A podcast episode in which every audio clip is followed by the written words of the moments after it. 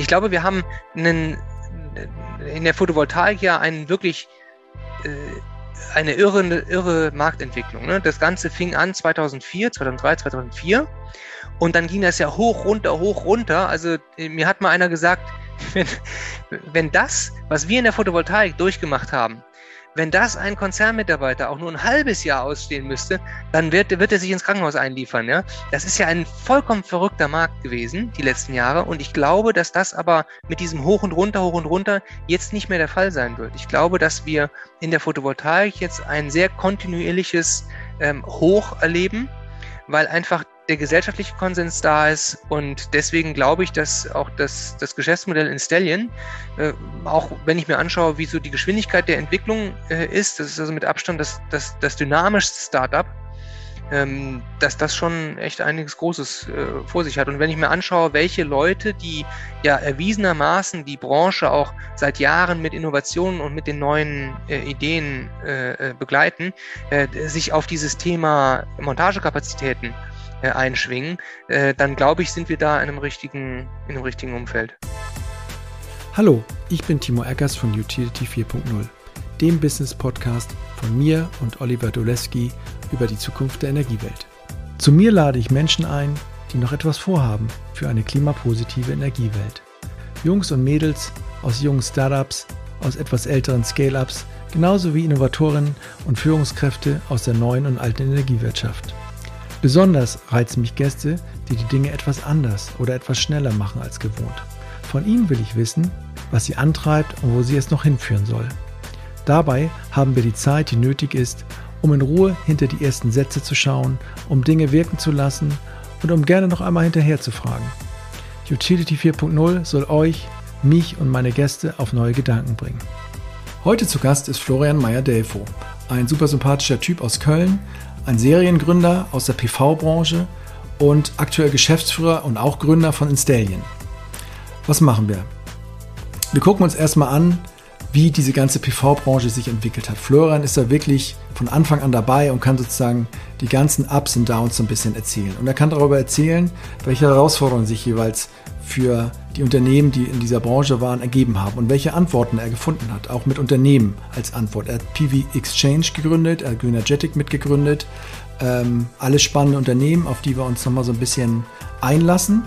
Und dann gehen wir auf das Thema ein, ja, was ist jetzt das knappe Gut in der Branche? Und das sind halt die Handwerkerinnen, die diese Teile äh, aufs Dach bringen müssen oder dann zukünftig die Wärmepumpen auch in den Keller bringen müssen oder die Ladeboxen, die sie in die Garage bringen müssen. Da gibt es halt immer weniger Montagekapazitäten. Und das will Installion ändern und er erzählt uns wie. Getriggert in dieser Folge hat mich vor allen Dingen so seinen Fokus auf eine Branche, schon seit dem Studium und dann seine Suche nach diesen großen Problemen und dann auch immer gleich ein Unternehmen gründen, hat mich so ein bisschen inspiriert und habe ich großen Respekt vor. Dann erzählt er mir die sogenannte Heuhaufen-Metapher. Könnt ihr ja mal gucken, was es ist. Und dann erzählt er auch noch diesen Witz, dass man ja im Grunde immer nur einen Schritt schneller sein muss als sein Wettbewerber, wenn es darum geht, zum Beispiel in der Wüste vor der Löwenherde zu fliehen. So als ne, Bild dafür, wie schnell muss man eigentlich was machen gegenüber seinem Wettbewerber. Jo, viel Spaß jetzt mit Florian und auf geht's. Okay, gehen wir mitten rein. Heute zu Gast ist Florian Meyer-Delfo, genannt Flo. Ähm, herzlich willkommen, Flo. Hallo Timo, schön, dass wir heute hier mal ein bisschen quatschen können. Genau, ich freue mich, ähm, ja, ich freue mich wirklich, weil wir haben ja so einige Begegnungen schon hinter uns und immer mal irgendwie in Köln am Bahnhof. Du warst immer irgendwie in Eile, irgendwie immer unterwegs, irgendwie ein neues Ding hochzuziehen oder ein neues Ding irgendwie zu verkaufen oder Geld einzutreiben. Ist auf jeden Fall immer lustig und spannend mit dir. Und bevor wir hier ins Quatschen kommen, das letzte Mal Liebe Grüße an den Hodge. Das war, glaube ich, der letzte, ähm, das letzte Mal, wo wir uns live gesehen haben. Heute Unbedingt, hier so, ja. heute hier so im Podcast bei Utility 4.0. Ähm, es geht um deine neue Firma, es geht um Installion und ähm, da kommen wir noch drauf. Äh, aber ich fange mal erstmal so an. Wer bist du eigentlich? Wo kommst du gerade heute her? Wie war dein Tag? Lass uns mal so anfangen. Ja, ähm, ja, Florian Maidelfo, ich bin Gründer und Geschäftsführer von äh, Installion. Ähm, ich komme ja, seit 2005 bin ich in der Photovoltaik unterwegs. Ich habe mich mhm. auch ganz bewusst und, und, und gewünscht, in diese Branche bewegt. Ich habe äh, normales BWL oder internationales BWL-Studium gemacht und wollte schon während des Studiums in die, in die PV. Habe das dann 2005, 2004 begonnen, äh, war bei einer kleinen Firma, habe da erstmal Marketing gemacht ein Jahr, habe dann allerdings festgestellt, dass so die reine, reine Angestellten-Tätigkeit nicht unbedingt mein Ding ist. Deswegen ja. habe ich mich dann sehr frühzeitig mit Freunden aus Berlin selbstständig gemacht und ähm, bisher habe ich so drei drei Gründungen hinter mich gebracht. Das eine ist die PV Exchange, wo wir einen Online-Marktplatz aufgebaut haben, B2B-Marktplatz für PV-Komponenten. Das äh, zweite äh, war die Greenergetic, darüber haben wir uns ja auch kennengelernt. Da war der Hodge ja auch ähm, sehr aktiv. Und da haben wir Energieversorgern geholfen, an Endkunden, was ehrlicherweise 2012 noch ganz neu war, an Endkunden online und schnell PV-Anlagen, Speicher und Ladeboxen zu verkaufen. Wir haben also so ein rundum sorglos White-Label-Paket gemacht, haben für über 80 Energieversorger äh, letztlich die, dieses gesamte Produkt an die Endkunden gebracht. Die meisten Endkunden haben auch gar nicht äh, ähm, hinter die Kulissen geblickt. Die wussten gar nicht, dass in den gesamten Beratungs- und Verkaufsprozess äh, gar kein Energieversorger-Mitarbeiter involviert mhm. war, sondern das wurde alles von uns als Startup äh, von Bielefeld aus gemacht. Und ja, heute bin ich mit der Installion und so ganz neu ist es eigentlich nicht. Wir sind ja schon seit 2019 im Markt mit der Idee unterwegs, dass ja die Montagekapazität das neue knappe Gut ist. Also während 2005 bis 2010 ja die Module und die Wechselrichter das knappe Gut waren und 2011 bis 2019 eigentlich der Endkunde das knappe Gut war, so ist heute seit spätestens Ende 2018 der Handwerker ähm, das knappe Gut. Mhm. Okay, und, das war jetzt eine Flo, das war jetzt eine super Pitchline, aber wir sind ja hier so ein, ähm, so ein Podcast, wir haben ja richtig viel Zeit, ne? So acht bis neun Stunden. Nicht, nicht, nicht ganz, aber ähm, ich möchte noch mal ganz zurückspulen, ne? Aber ich habe das jetzt mal so auch laufen lassen, weil das fasst es ja am Anfang mal ganz gut zusammen. Mhm. Ich wollte noch mal ganz vorne noch mal checken, ähm, aus welcher Ecke kommst du eigentlich? Wo bist äh, wo so örtlich? Wo bist du eigentlich äh, groß geworden? Köln. Du bist in Köln. Ja. Ah, genau, das war immer das Ding. Du bist ein Kölner Jung, äh, bis hier zur Schule so ganz normal? Wie muss, ist da irgendwas passiert in deiner Jugend, was es hilft, dich heute besser zu verstehen? Ja, es ist äh, ganz offensichtlich viel, viel, viel schief gelaufen.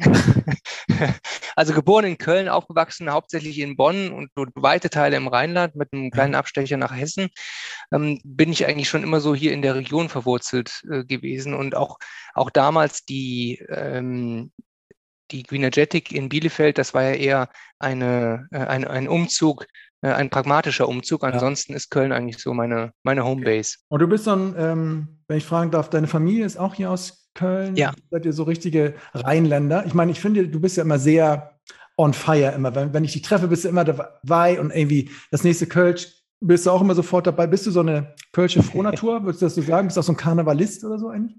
Ja, also definitiv Karnevalist und das eint mich ja auch mit meinem Mitgründer, dem, dem Till, der ist äh, im Vergleich zu mir sogar noch Hardcore-Karnevalist. Also ja. so der Straßenkarneval, das ist schon eine, eine, ähm, eine Lebens, Lebensart und eine Kultur, die ich eigentlich super finde. Mhm. Und das ist ja auch das, was die, was die Kölner ausmacht. Und alle schauen ja immer so auf Köln so halb belustigt und halb bewundernd. Ja. Und ich sage immer zu Leuten, ich meine, die Stadt ist ja relativ hässlich, ne? muss man ja fairerweise mal zu ähm, ja. Wenn es den Dom nicht gäbe, ne, dann ist irgendwie alles, wäre alles aus. Aber ja, und selbst der ist ja nur ähm, Mitte, imposant ja. und nicht wirklich hübsch. genau. ähm, und wenn ich natürlich so eine, so eine hässliche Stadt habe und noch dazu auch, und das sage ich als Kölner zwar schweren Herzens, aber es stimmt leider einfach, im Vergleich zu beispielsweise bayerischem Bier, meine Oma ist vom Tegernsee, ne, deswegen bin ich seit dem mhm. fünften Lebensjahr mit Tegernsee hell aufgewachsen. Ah ja, Tito. Ähm, das ist also. schwierig. Bei dir auch? Nee, nicht Dito, völlig falsches Wort, aber äh, meine Frau kommt aus, aus der Oberpfalz und wir waren, und sie war am Tegernsee auch und ich schleppe immer diese hellblauen Kästen hier aus dem, ja. aus dem Kölschen äh, Getränkemarkt und bezahle wahrscheinlich einen mega Aufpreis. Ich gucke gar nicht danach. Einfach immer. Ja, ja. Genau. Gut, der Kasten kostet 21 Euro, aber das sind 21 extrem gut investierte Euro. und es ist wirklich schwierig für mich als Kölner zu sagen, dass Köln scheiße schmeckt, aber ähm, im Vergleich zu Tegernsee hell ist es einfach, also. Ja. Und was ist noch dieses Schlimm. Spezial? Es gibt ja auch Tegernseer Hell Spezial. Ich weiß, ich kaufe mal Spezial, weil ich es cool finde, ja. Spezial, aber ist eigentlich schlecht, meinst du? Ja, also ich finde es, bei einer Blindverköstigung, muss ich ehrlicherweise sagen, habe ich in der, in der Uni, äh, bin ich tatsächlich mal verköstigt worden mit ähm, Kölsch, Pilz und ja. einem bayerischen Bier. Also zumindest haben die mir das gesagt und ich war ganz sicher, welches ja. welches ist. In Wirklichkeit haben sie mir dreimal Kölsch gegeben. Also es war wirklich so, ne? Das ist keine, ja. keine aufgemachte ja. Geschichte. Und äh, deswegen okay. ist das natürlich alles immer ja. das Lebensgefühl, was man da mittankt. Ne? Und wenn du auf den, auf das Etikett guckst, dann hast du natürlich direkt eine andere Wahrnehmung auch. Aber Spezial ist schlechter als hell. Okay, ich. kaufe ich jetzt anders. Aber wieso, frage ich mich, du warst dann hier in der Schule unterwegs und äh, hast du eigentlich Geschwister? Ja, äh, drei, zwei Brüder und eine äh, wow. jüngste Schwester. Okay. Und ähm, ich frage mich immer, weil du sagst, ja, ich, mir war klar, ich wollte in die, hast du gesagt, mir, ich, mir war klar, dass ich in die PV-Branche wollte und mich selbstständig machen wollte. Ich, ähm, glaube ich, ne? Das meintest du gerade, oder? Ja. Und warum, ja. wie kommt sowas? Also wie, wieso ist sowas klar? Also als ich aus der Schule kam, war gar nichts klar.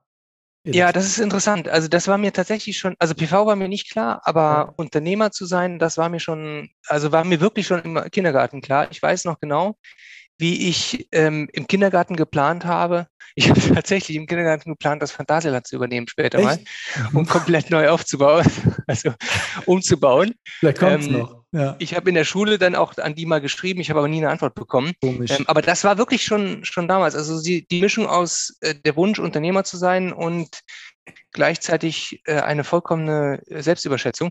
Das ja. zieht sich durch meine ganze Kindergartenkarriere. Und hast du, hast du irgendwie ein Role Model? Waren deine Eltern selbstständig oder irgendwie in der Familie oder hast du es dir irgendwo abgeguckt mhm. bei irgendwelchen anderen Kindergartenfreunden, Eltern? Also nee. äh, mein Opa war, ähm, mein Opa, mein Onkel sind äh, Unternehmer. Ja. Ansonsten ist meine Familie wirklich sehr, sehr Mediziner durchseucht. Also wir haben ah. fast nur Mediziner in der Familie. Also alle Und, geimpft, ne? Ja, doppelt geimpft sind wir sowieso. Ich kann auch also ganz ernsthaft nicht verstehen, wie man das nicht tun kann, aber das ist ein anderes Thema. Ja. ich meine, bei Mediziner, da ist immer eigentlich klar, ja, natürlich schon. Ja, ja. ja, gegen, ja. ja. Hm? ja, wir sind auch sehr, sehr ähm, hart erzogen worden. Also Medizinerkinder werden ja in der Regel nicht verweichlicht, ne? mhm. wenn man da hingeht und sagt, ah, oh, wenn ich hier den Arm so bewege, das tut total weh. Ja, ja dann bewegt ihn halt nicht. Ja, ja. so läuft das ab. Aber okay, da gibt's, da gab es jetzt nichts, wo du sagst, ja, ich habe immer meinem Vater zu ihm aufgeschaut oder zu meiner Mutter und wollte immer selbstständig werden. Aber ja, muss ja auch so Leute geben, denen das früh klar war, dass sie es äh, machen wollen. Also aufschauen schon, das würde ich ja. schon sagen. Aber ja. ähm, also mein Vater hat insofern schon ein bisschen ähm, ein bisschen Anteil daran, dass ich heute in den Erneuerbaren stecke, weil er, obwohl Arzt, mhm. ähm, sehr stark immer darauf geachtet hat, dass wir das Licht ausmachen, dass wir ja. irgendwie nicht stundenlang duschen und so. Und das war auch nur ein Stück weit aus ähm, Geldersparnisgründen, weil wir gesagt haben, das ver äh, äh, verursacht Umweltverschmutzung, es verursacht ja. Ressourcenverbrauch. Und wir haben das nie gerafft, ne? Licht anmachen, wieso? Der Strom ist auch eh da. Und das war wirklich eine Awareness, die ich, äh, glaube ich, schon sehr stark durch meinen Vater mhm. ähm, bekommen habe. Und dann bin ich irgendwann während des Studiums natürlich auch in die, in die solidere ähm, Ebene geschwenkt und habe gesagt, weißt du was, das mit dem Phantasialand ist Schwachsinn. Äh, ich ja. mache vielleicht doch erneuerbare Energien. Aber, und das ja. ist nicht, nicht ähm, erfunden, ich hatte tatsächlich im Studium schon das Ziel, Photovoltaik zu machen. Wo hast du studiert nochmal? So, so? Äh, in Köln, an der auch, CWS. Auch nicht weit weggehen, ne? Was soll das, ne? Ja, genau.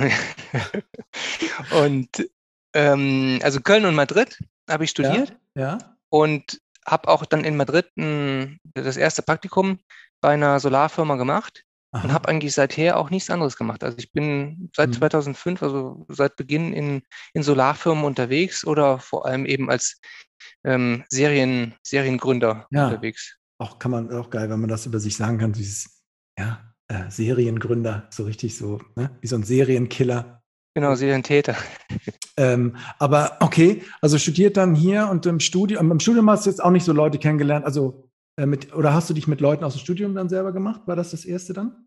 Nee, das waren keine Studienkollegen. Ähm, also zumindest am Anfang nicht. Ich hatte dann an der einen oder anderen Stelle nochmal Kontakt, habe auch einen Studienkollegen dann noch in die, in die Firma geholt, aber es mhm. war jetzt keine Studienliebe oder, oder ähm, Kollegen aus dem Studium, mit denen ich da mich selbstständig gemacht habe. Das okay. war ehrlicherweise durch Zufall. Ich habe den Martin Schachinger und den Kai Malkwitz äh, getroffen. Ja und äh, fand das spannend und habe dann quasi dort den, den Vertrieb mit aufgebaut. Und also was war das nochmal? Das war diese PV Exchange.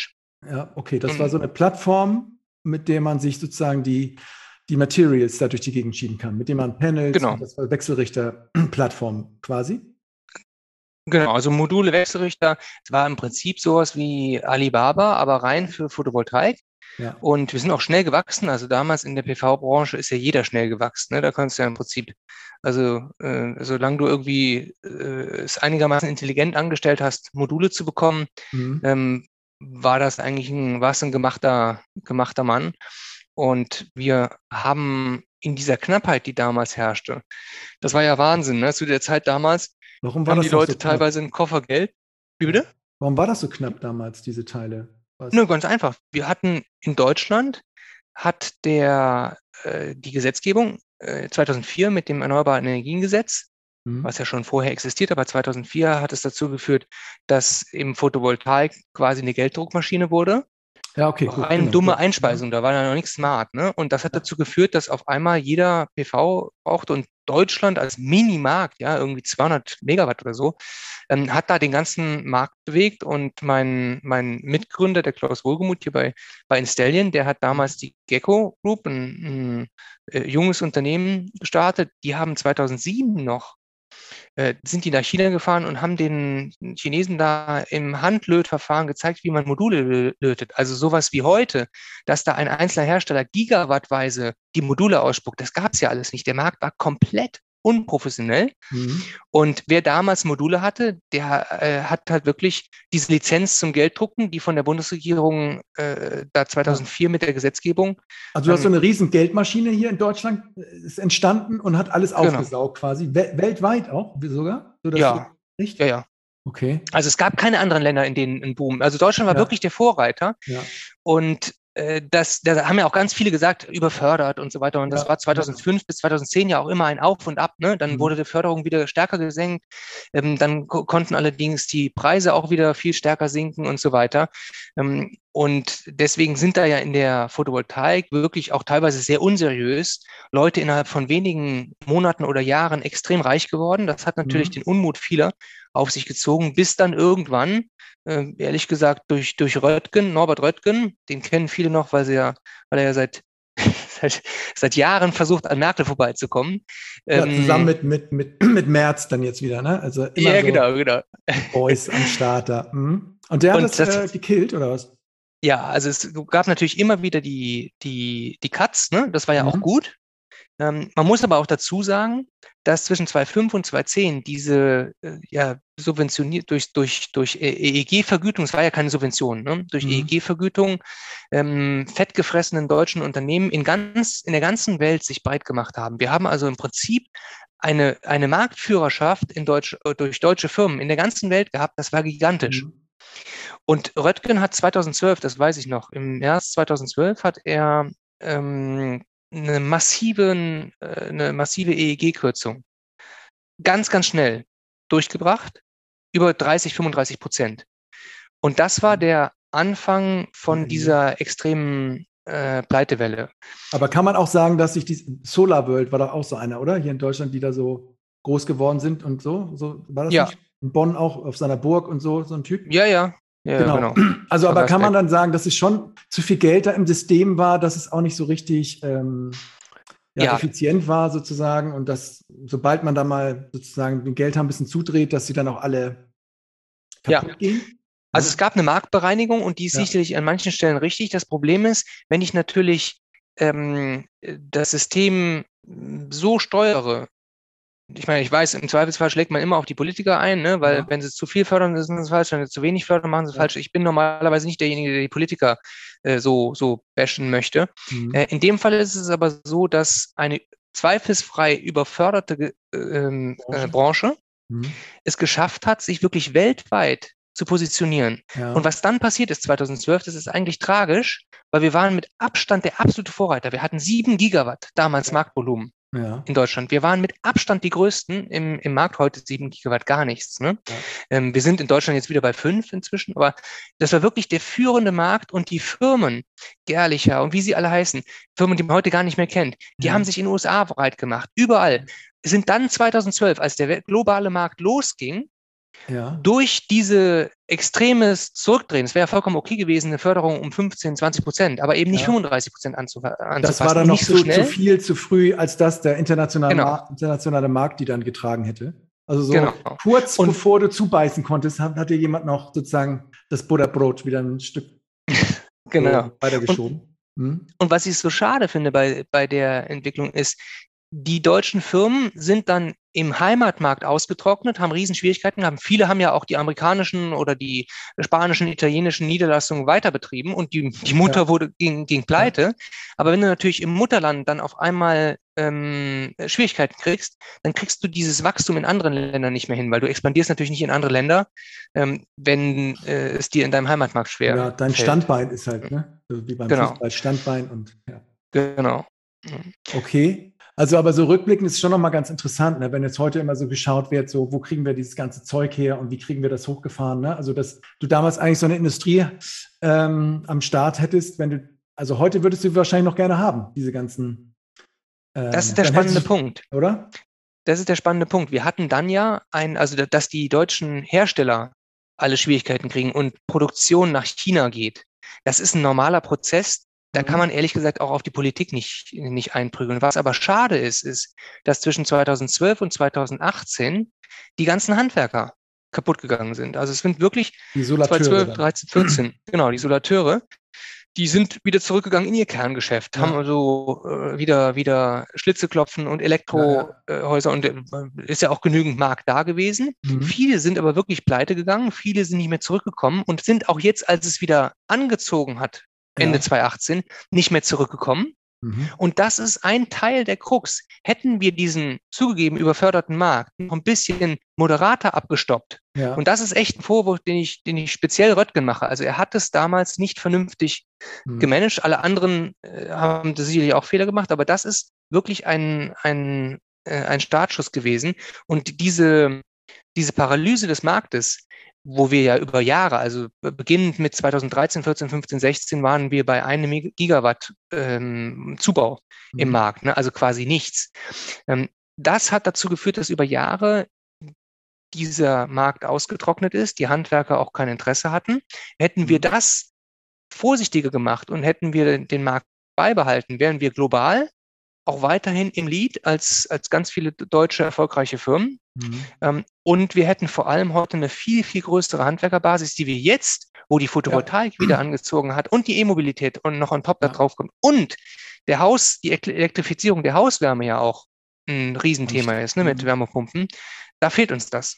Okay, also genau, und das ist ja das Ding, was du mit Installion versuchst zu adressieren. Damals, das war, ist ja so dein, deine, dein Narrativ, damals hast du die Teile sozusagen organisiert. Nochmal eine Rückfrage da. Wie hast du denn das eigentlich geschafft, an diese Teile zu kommen? Wenn in da weltweit irgendwie Mangel war, wie hast du dann da mit deinem frisch gegründeten Unternehmen, mit so einer Plattform das irgendwie hingekriegt? Habt ihr so ja. geile Kanäle gehabt oder? Ja, das also unterschiedlich. Das eine ist natürlich so eine Mischung aus äh, Fragen, Flehen und Drohen. Ja. Aber mhm. das andere ist wirklich so, wie man ja auch im Prinzip Vertrieb macht. Ne? Also äh, Vertrieb ist ja gut einkaufen und ein bisschen teurer verkaufen.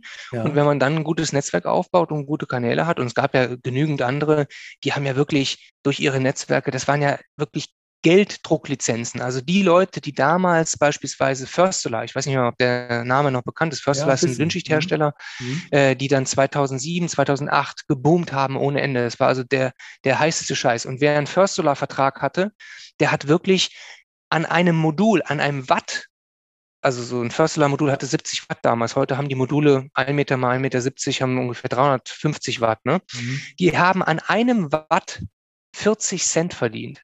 Das kannst du dir auch nicht mehr vorstellen. Heute kostet ein Watt 25 bis 30 Cent. Mhm. Die haben damals, 2006 mhm. noch, haben die an einem Watt 40 Cent. Die haben an einem Container Module, der aus den USA oder, oder damals äh, aus Asien, wenn man den bekommen hat, wenn die den rübergebracht haben, dann haben die an einem Container 80, 90.000 Euro verdient. Und die haben nur eine Rechnung gestellt, das war's.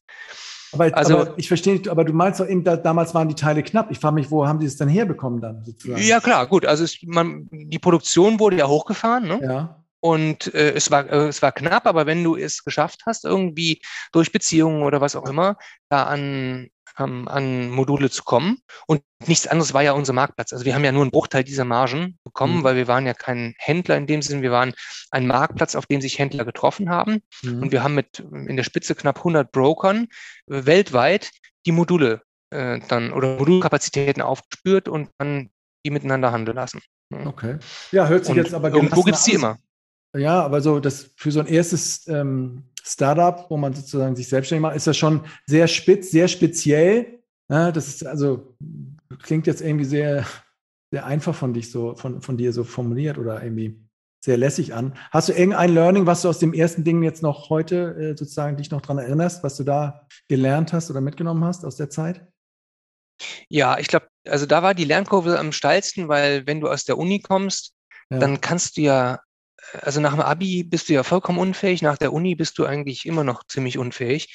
Und ähm, da ist es wirklich äh, super spannend zu lernen, also eigentlich alles zu lernen. Ich habe wirklich alles aufgesaugt und ja. Äh, alleine so Themen wie, dann hat uns mal irgendeiner gefragt, wir haben das Ding ja gebootstrapped, ne? Wir haben, wir haben die Wollte Exchange ja, hm. ja, 2005 bis 2010 äh, gebootstrapped. Wir haben 2010 ein siebenstelliges Ergebnis gemacht, ohne eine einzige Finanzierungsrunde gemacht zu haben.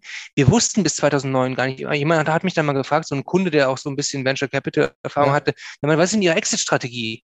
So wie Exit-Strategie, was heißt das? Ja, Sie wollen die Bude verkaufen oder nicht? Ich so, äh, ja, äh, keine Ahnung. Ja. Okay. Und dann haben wir eine erste Finanzierungsrunde gemacht und glücklicherweise dann auch tatsächlich kurz bevor der Markt zusammengebrochen ist, also für uns glücklicherweise, für den VC war das natürlich nicht, nicht so lustig, ne? weil der hat natürlich ja. eine Finanzierungsrunde genau auf der Spitze der Entwicklung Ende ja. 2010 gemacht und 2011 ging der Markt ja dann wirklich in die Grütze. Ne? Ja, das heißt, so mit viel Naivität und viel Toastbrot habt ihr das quasi äh, hochgezogen, das Ding. Würde ich jetzt mal so zusammenfassen. Toastbrot, weil ihr wenig Geld wahrscheinlich für euch selber hattet, oder? Ich Ach so, Toastbrot. Ja, Toastbrot ja. ist richtig. Ich habe verstanden, Todesmut. Das wollte ich jetzt ein bisschen, ja, bisschen eingrenzen. So mutig war es nicht. aber Naivität schon, ja. Ja, okay. Ja. Dann habt ihr aber irgendwann einen Exit gemacht dann mit dem Ding, oder? Und ja, wir haben das in Teilen ähm, an einen Fonds, an ähm, Londoner äh, Private Equity Fonds verkauft, der eigentlich eher so äh, Scale-Ups oder größere ja. äh, Unternehmen, so Mittelständler ja. ähm, kauft. Aber wir waren eigentlich viel zu frühphasig dafür. Okay. Und, und da hast du aber dann den Grundstein für deinen Reichtum schon gelegt damals sozusagen. Nee, nee, ich bin ja, wie du merkst, muss ich ja immer noch arbeiten. Ja. Ich tue das auch gerne. Und insofern okay. war das alles moderat. Okay, dann gehen wir nochmal in diesen Dreiklang rein. Also diese Plattform für die ganze Hardware. Gleich kommt Installion, Plattform, sage ich mal, für Montagekapazität. Und was, wie nennst du das dazwischen, deine Greenergetic äh, Zeit oder das Modell, was du da gefahren hast? Was war das für ein Engpass, den ihr lösen wolltet? Na, da hatten zu der Zeit 2012, als die Greenergetic gegründet wurde, äh, bis 2018, 2019, da war es ja gar nicht so einfach, das denkt man heute gar nicht, ne? aber da war es ja gar nicht so einfach, Endkunden dafür zu, äh, zu gewinnen, eine PV-Anlage ja. aufs Dach zu packen, weil äh, Einspeisevergütung war niedrig, Strompreise waren noch nicht so hoch wie heute. Das heißt also diese typische Grid Parity, die wir ja dann mhm. 2000, ich glaube 13, 14 wirklich äh, erreicht haben, die gab es noch nicht am was Anfang. Ist, was ist für dich Grid Parity? Also, also genau, das ist ja ein sehr interpretierfähiger Begriff. Also Grid Parity, einfach ausgedrückt, äh, heißt, dass die Produktionskosten von dem Strom oder die Einspeise, ja. die, die, die Vergütung unter die Stromkosten äh, für den Endverbraucher sinken. Das heißt also ab dem mhm. Zeitpunkt, also das ist jetzt nicht die klare, die, die saubere mhm. Definition von Grid Parity, aber ab dem Zeitpunkt, wo ich also äh, für meinen Strom weniger Einspeisevergütung bekomme, als ich selber für den Strom bezahle, ja. ja. also für den PV-Strom weniger ja. Einspeisevergütung äh, bekomme, als ich selber bezahle. Ab ja. dem Zeitpunkt kann man von sogenannter Grid Parity, das ist sehr verkürzt dargestellt, ne, ausgehen. In dem Moment fängt es an, und das ist so ein Paradigmenwechsel, fängt es an, dass es spannend ist, diesen Strom selber zu verbrauchen. Und dann fangen auch die ganzen anderen Dinge, in denen wir jetzt erfreulicherweise ja schon drin sind. Wie optimiere ich den Eigenverbrauch und so weiter? Wie kann ich auch Netze entlasten und so? Das mhm. alles fängt dann damit an. Und das ist eigentlich die spannende Phase der Photovoltaik überhaupt erst gewesen, die 2014, 15 erst begann also so vom, vom Geschäfts- oder als man raus war aus, aus der reinen Einspeisung ins Netz und dann genau. guckt, was kann ich damit noch machen? Hm? Genau. Okay.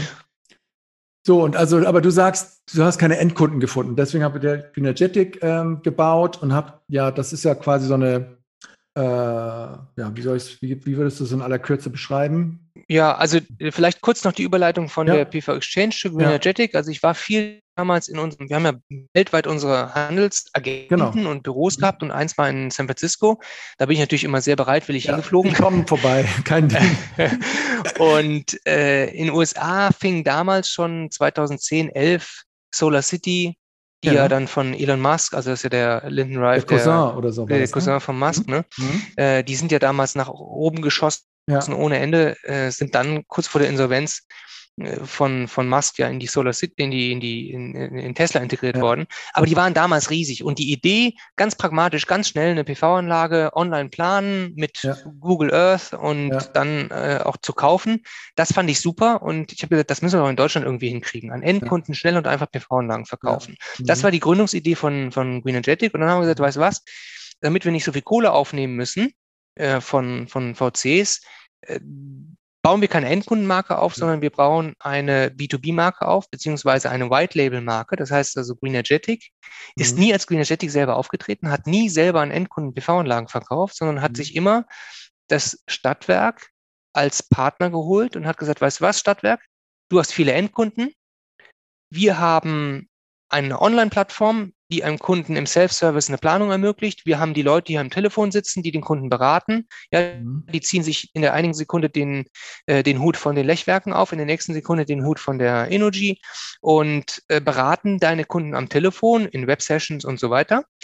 Bringen die bis zum Abschluss, kü äh, kümmern sich darum, dass die Anlage, die Komponenten bestellt werden, dass das ganze Zeug zum Kunden geliefert wird, dass ein Handwerker aus der Region das Ding installiert und alles End-to-End-Prozess funktioniert. Ja. Das fanden die meisten Stadtwerke gut. Die waren damals 2012 noch gar nicht auf dem Trip, Non-Commodity zu machen. Ne? Also Non-Commodity, Speicher, PV, das war alles für die noch Neuland. Aber, die warum, ich frage mich gerade, sorry, warum Mhm. habt ihr euch eigentlich die Stadtwerke ausgesucht? Heute scheint es irgendwie so, so, so zwangsläufig gewesen zu sein, aber früher war es doch so, es waren die Solateure, die das vertickt Ja. haben, das Zeugs. Ne? Ja. Und war das jetzt deswegen, weil die Solateure halt weg waren, aus den vorhin beschriebenen Gründen? Und Nee, gar nicht. Oder, oder, nee, gar nicht. Weil ihr seid ja zu so einem Partner gegangen, so eher so, ihr müsst das doch eigentlich machen, oder? Und die so, hä, what? Also sie Ja. sind ja nicht so der Natural Born Player damals gewesen für das. Genau, Thema, genau. Ja, warum habt ihr es trotzdem gemacht? Und, und noch viel schlimmer, viele haben Mhm. ja gesagt, ihr Verräter, ihr könnt doch nicht mit diesen bösen Leuten da euch ins, ins, ins Bett legen, ja, das Ja. die Energieversorger, das sind die Bösen und so. Ne?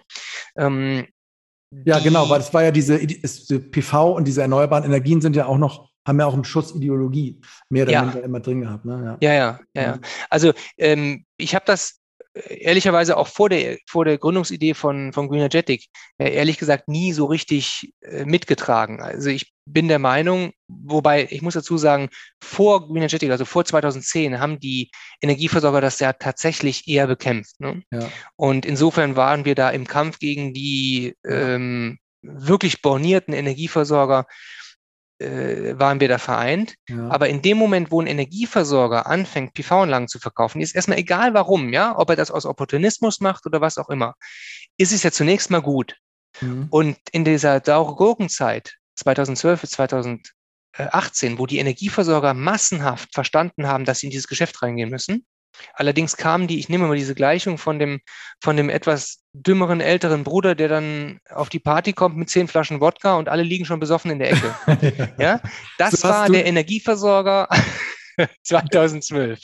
Ja, alle fett Ja. gefressen und äh, in Insolvenz äh, befindlich lagen sie alle da rum. Und der Mhm. Energieversorger hat die Party nochmal angeheizt, hat es aber nicht geschafft. Mhm. Ja, ist ja klar. Ne? Wenn alle durch sind, dann äh, kriegt man das nicht hin. Die Energieversorger haben in dieser Zeit aus meiner Sicht überhaupt dazu beigetragen, dass der Markt nicht komplett auf so. Null runtergefahren ist. Weil die haben halt- Werbung gemacht, wie die Verrückten. Also als der, also als der Markt so immer weiter Richtung Boden ging, haben die mit eurem Tool ihn quasi noch so ein bisschen, ja, wie du sagst, am Leben gehalten, sozusagen, dass da überhaupt noch was passierte, ne? Ähm, w- kennt, kennst du noch irgendein Stadtwerk, was die meisten PV-Dinger verkauft hat über euer Greenergetic? Ja. Was war das erfolgreichste Stadtwerk? Kennst du das Ja. nennen? Oder ist das Ja, nicht? ja, also würde ich sogar sehr gerne nennen. Also das war, äh, waren die Lechwerke, äh, eine Lechwerk in. Tochter, genau. Die sind kein Stadtwerk, die sind Regionalversorger, Ja. aber mit denen haben wir tatsächlich, wir konnten das, man kann das re relativ gut messen, ne, die Marktanteile, Ja. weil äh, man über die Bundesnetzagentur ja monatliche Daten bekommt, auf Postleitzahlen scharf, wie viele Anlagen gebaut wurden. Und wir haben die Lechwerke mit gemeinsamen, wirklich äh, äh, intensiven äh, Anstrengungen haben wir die auf 30 Prozent Marktvolumen geschafft, äh, geschafft zu bringen in ihrer Region. Da kann man immer in diesem Stammdatenregister, kann man da mal gucken, oder? Ist das das? Genau, heute Markt Stammdaten, damals ja, war es Bundesnetzagentur. Ja, okay. Und das war wirklich super. Und die haben aber auch unheimlich viel gemacht. Und es ist halt Augsburg auch, ne? Also schönes, schön sonnig ja. sozusagen, ne? Äh, ich glaube, ich habe da ja auch mal gelebt, da war es schon auch viele Einfamilienhäuser, bilde ich mir so ein. Ja. Aber so guter, guter regionaler Spot und dann ordentlich Gas gegeben auch, sagst du, ja? Genau, also die haben sich wirklich sehr, sehr engagiert und die sind mhm. auch so ein bisschen das Vorzeigeunternehmen im, im RWE-Konzern gewesen ja. damals. Also RWE hat ja klassischerweise schon immer viele Beteiligungen an Stadtwerken ja. gehabt und ähm, der Matthias Schwanitz, der damals dort die, äh, die Leitung des Vertriebs hatte, der hat das, äh, das Non-Commodity-Geschäft auch für sich entdeckt und hat gesagt, mhm. wir müssen da rein. Die haben sehr viel Energie reingesteckt und da kann ein Energieversorger schon durchaus auch was draus machen. Mhm. Ähm, es war in der Zeit aber trotzdem sehr, sehr teuer, Kunden zu rekrutieren. Heute ist es relativ einfach, ne? also Kunden online abzufischen. Ja, und aber gibt es noch so, so kleinere Stadtwerke, wenn man, weil das ist immer, also ich Utility 4.0, der Podcast kommt, oder ich ja auch mhm. aus, dieser, aus diesem Normalo-Stadtwerk, also Regionalversorger, Energy, das sind ja schon Riesenläden auch, die haben dann ja auch ja. Leute, die sich um so einen Kram kümmern können. Kommen danach noch, hast du noch ein Beispiel vom Stadtwerk, so ganz normal 100, 200.000 Einwohnerstadt, die wirklich auch ja. da was gerockt haben? Ja. ja. wir hatten in Hessen ähm, einen kleinen Versorger, die haben auch gestartet. Da habe ich mit dem Vertriebsleiter eine Wette gemacht, ja. dass wir innerhalb von, ich glaube, anderthalb Monaten oder so 20 Anlagen verkauft bekommen. Ja. Oder 25 war es. Wir waren am Ende dann zwei, zwei Anlagen zu wenig, ähm, aber haben trotzdem eine beeindruckende äh, Zahl dahingelegt. Ja. Äh, es gab einige kleine, die auch intelligente Werbung gemacht haben und äh, die natürlich genau dieses Modell von, von Green Energetic gut fanden, weil sie sich um nichts kümmern mussten. Heute ist es so, dass die meisten Energieversorger versuchen, viel von dieser Wertschöpfung auch selber abzubilden. Und das ist auch richtig so. Ne? Aber vielleicht war es früher auch so ein bisschen, haben wir das zu sehr verinnerlicht. Ihr müsst euch um nichts kümmern. Dann haben sich ja auch ganz viele um gar nichts gekümmert und dann ist ja. es ja auch nicht funktioniert. Ne? Ja. So eine kleine Fußnote hättet ihr vielleicht noch spendieren müssen. Das ne? stimmt. Weil was, was, was, um was hätten sie sich mindestens kümmern müssen und auch mehr? Also die anderen Stadtwerke, die da vielleicht nicht so mit reüssiert ja. sind. Also ich glaube heute vor allem auch auf heute bezogen. Ne? Ja. Ähm, heute ja. sind wir in etwa, etwas anderen Situationen. Äh, die Kunden fragen grundsätzlich sogar von sich aus ja nach. Das mhm. heißt, wenn wir jetzt mal beleuchten, was das Stadtwerk sinnvollerweise machen sollte, ich bin weiterhin absolut davon überzeugt, dass die Energieversorger die Stadtwerke in den Non-Commodity-Vertrieb reingehen müssen. Das heißt, die müssen PV anbieten, die müssen PV, äh, äh, Ladeboxen anbieten, Speicherlösungen und auch Wärmepumpengeschäft.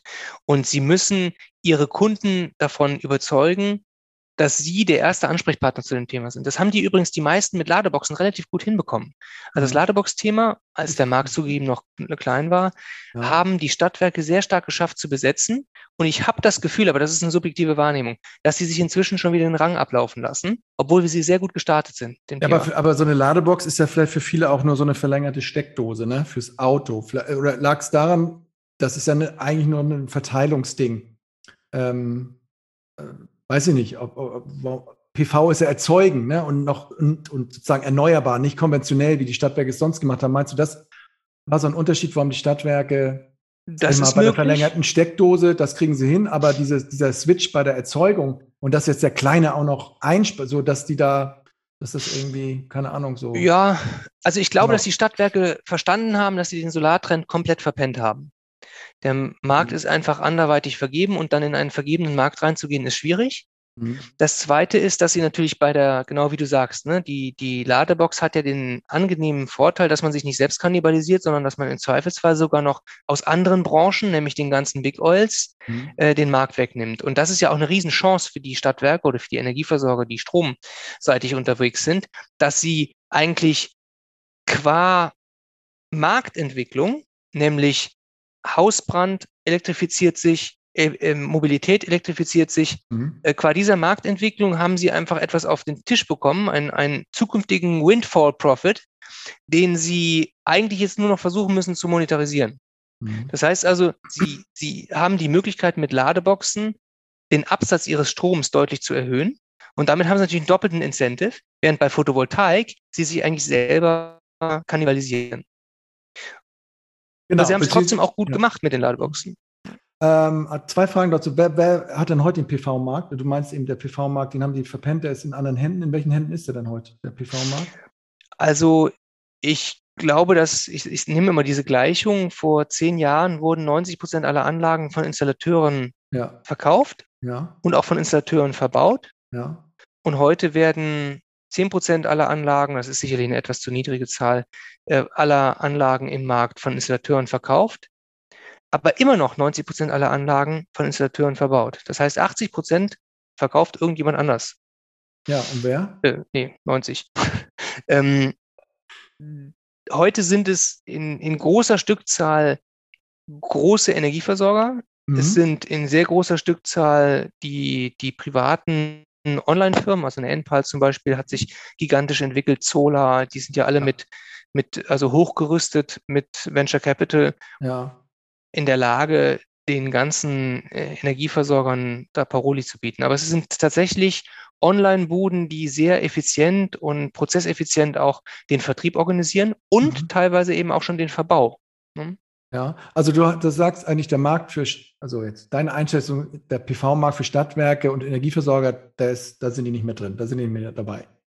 Mm, also die Zahlen, die genauen Zahlen habe ich nicht, aber ich glaube schon, dass inzwischen ja. auch durch diese, durch die letzten Jahre, die ja die Energieversorger auch mit sehr, sehr viel äh, Nachhaltigkeit die, die sich positioniert haben als Anbieter von PV-Anlagen, mhm. dass die schon eine Rolle spielen. Ne? Also die, die, haben da schon gegenüber, also wenn ich jetzt mal 2020 mit 2010 vergleiche, ist das ein dramatischer Unterschied, ja. weil 2010 hat fast kein Energieversorger an einen Endkunden eine PV-Anlage verkauft. Mhm. Heute bietet das zum, zumindest fast jeder Energieversorger an. Ja, und ich genau. glaube, dass auch signifikant Anlagen verkauft werden von Energieversorgern.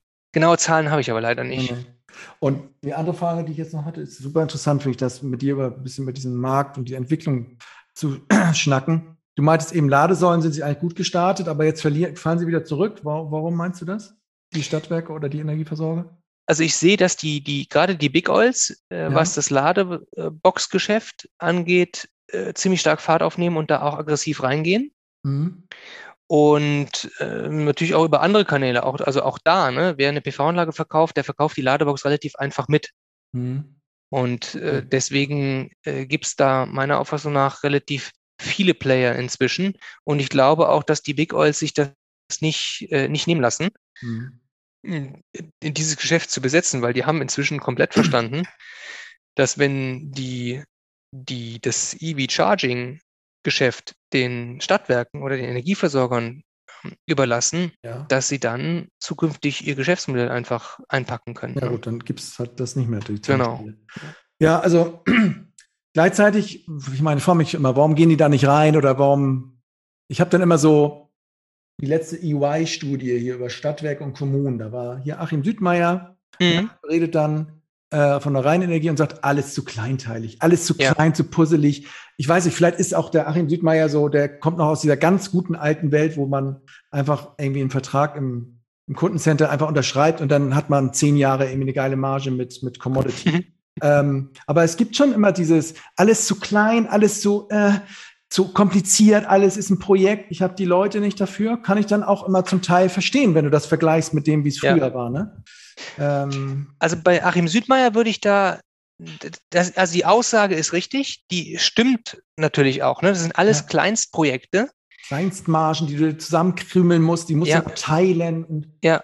Und, ähm, und du hast noch, letzter Punkt, du hast auch gar nicht das Abrechnungssystem dafür, für dieses ganze Zeugs. Ja. Ne? Also das, dafür gibt es jetzt ja Power Cloud und Co., aber die haben ja alle noch diese Systeme, die einfach nur Commodity können. Und das, dann sind natürlich die Prozesskosten noch dreimal höher auf diese ja. Minimarge, nicht darauf vorbereitet, so, ne? Ja, aber Absolut. du musst was anderes sagen.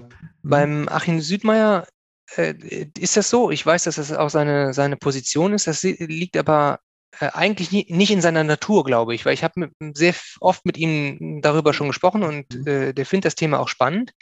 Nur ist er natürlich leider äh, Vorstand eines äh, Energieversorgers, der zwar sehr, sehr groß ist, aber der verhältnismäßig wenig Einfamilienhäuser hat. Also jetzt ja. am Gesamtportfolio genau. Ge genau. Äh, gemessen. Da bist du schön in diesem ja, Stand von Altbauwohnungen äh, und irgendwie Mietshäusern und ja. Genau. Okay. Genau.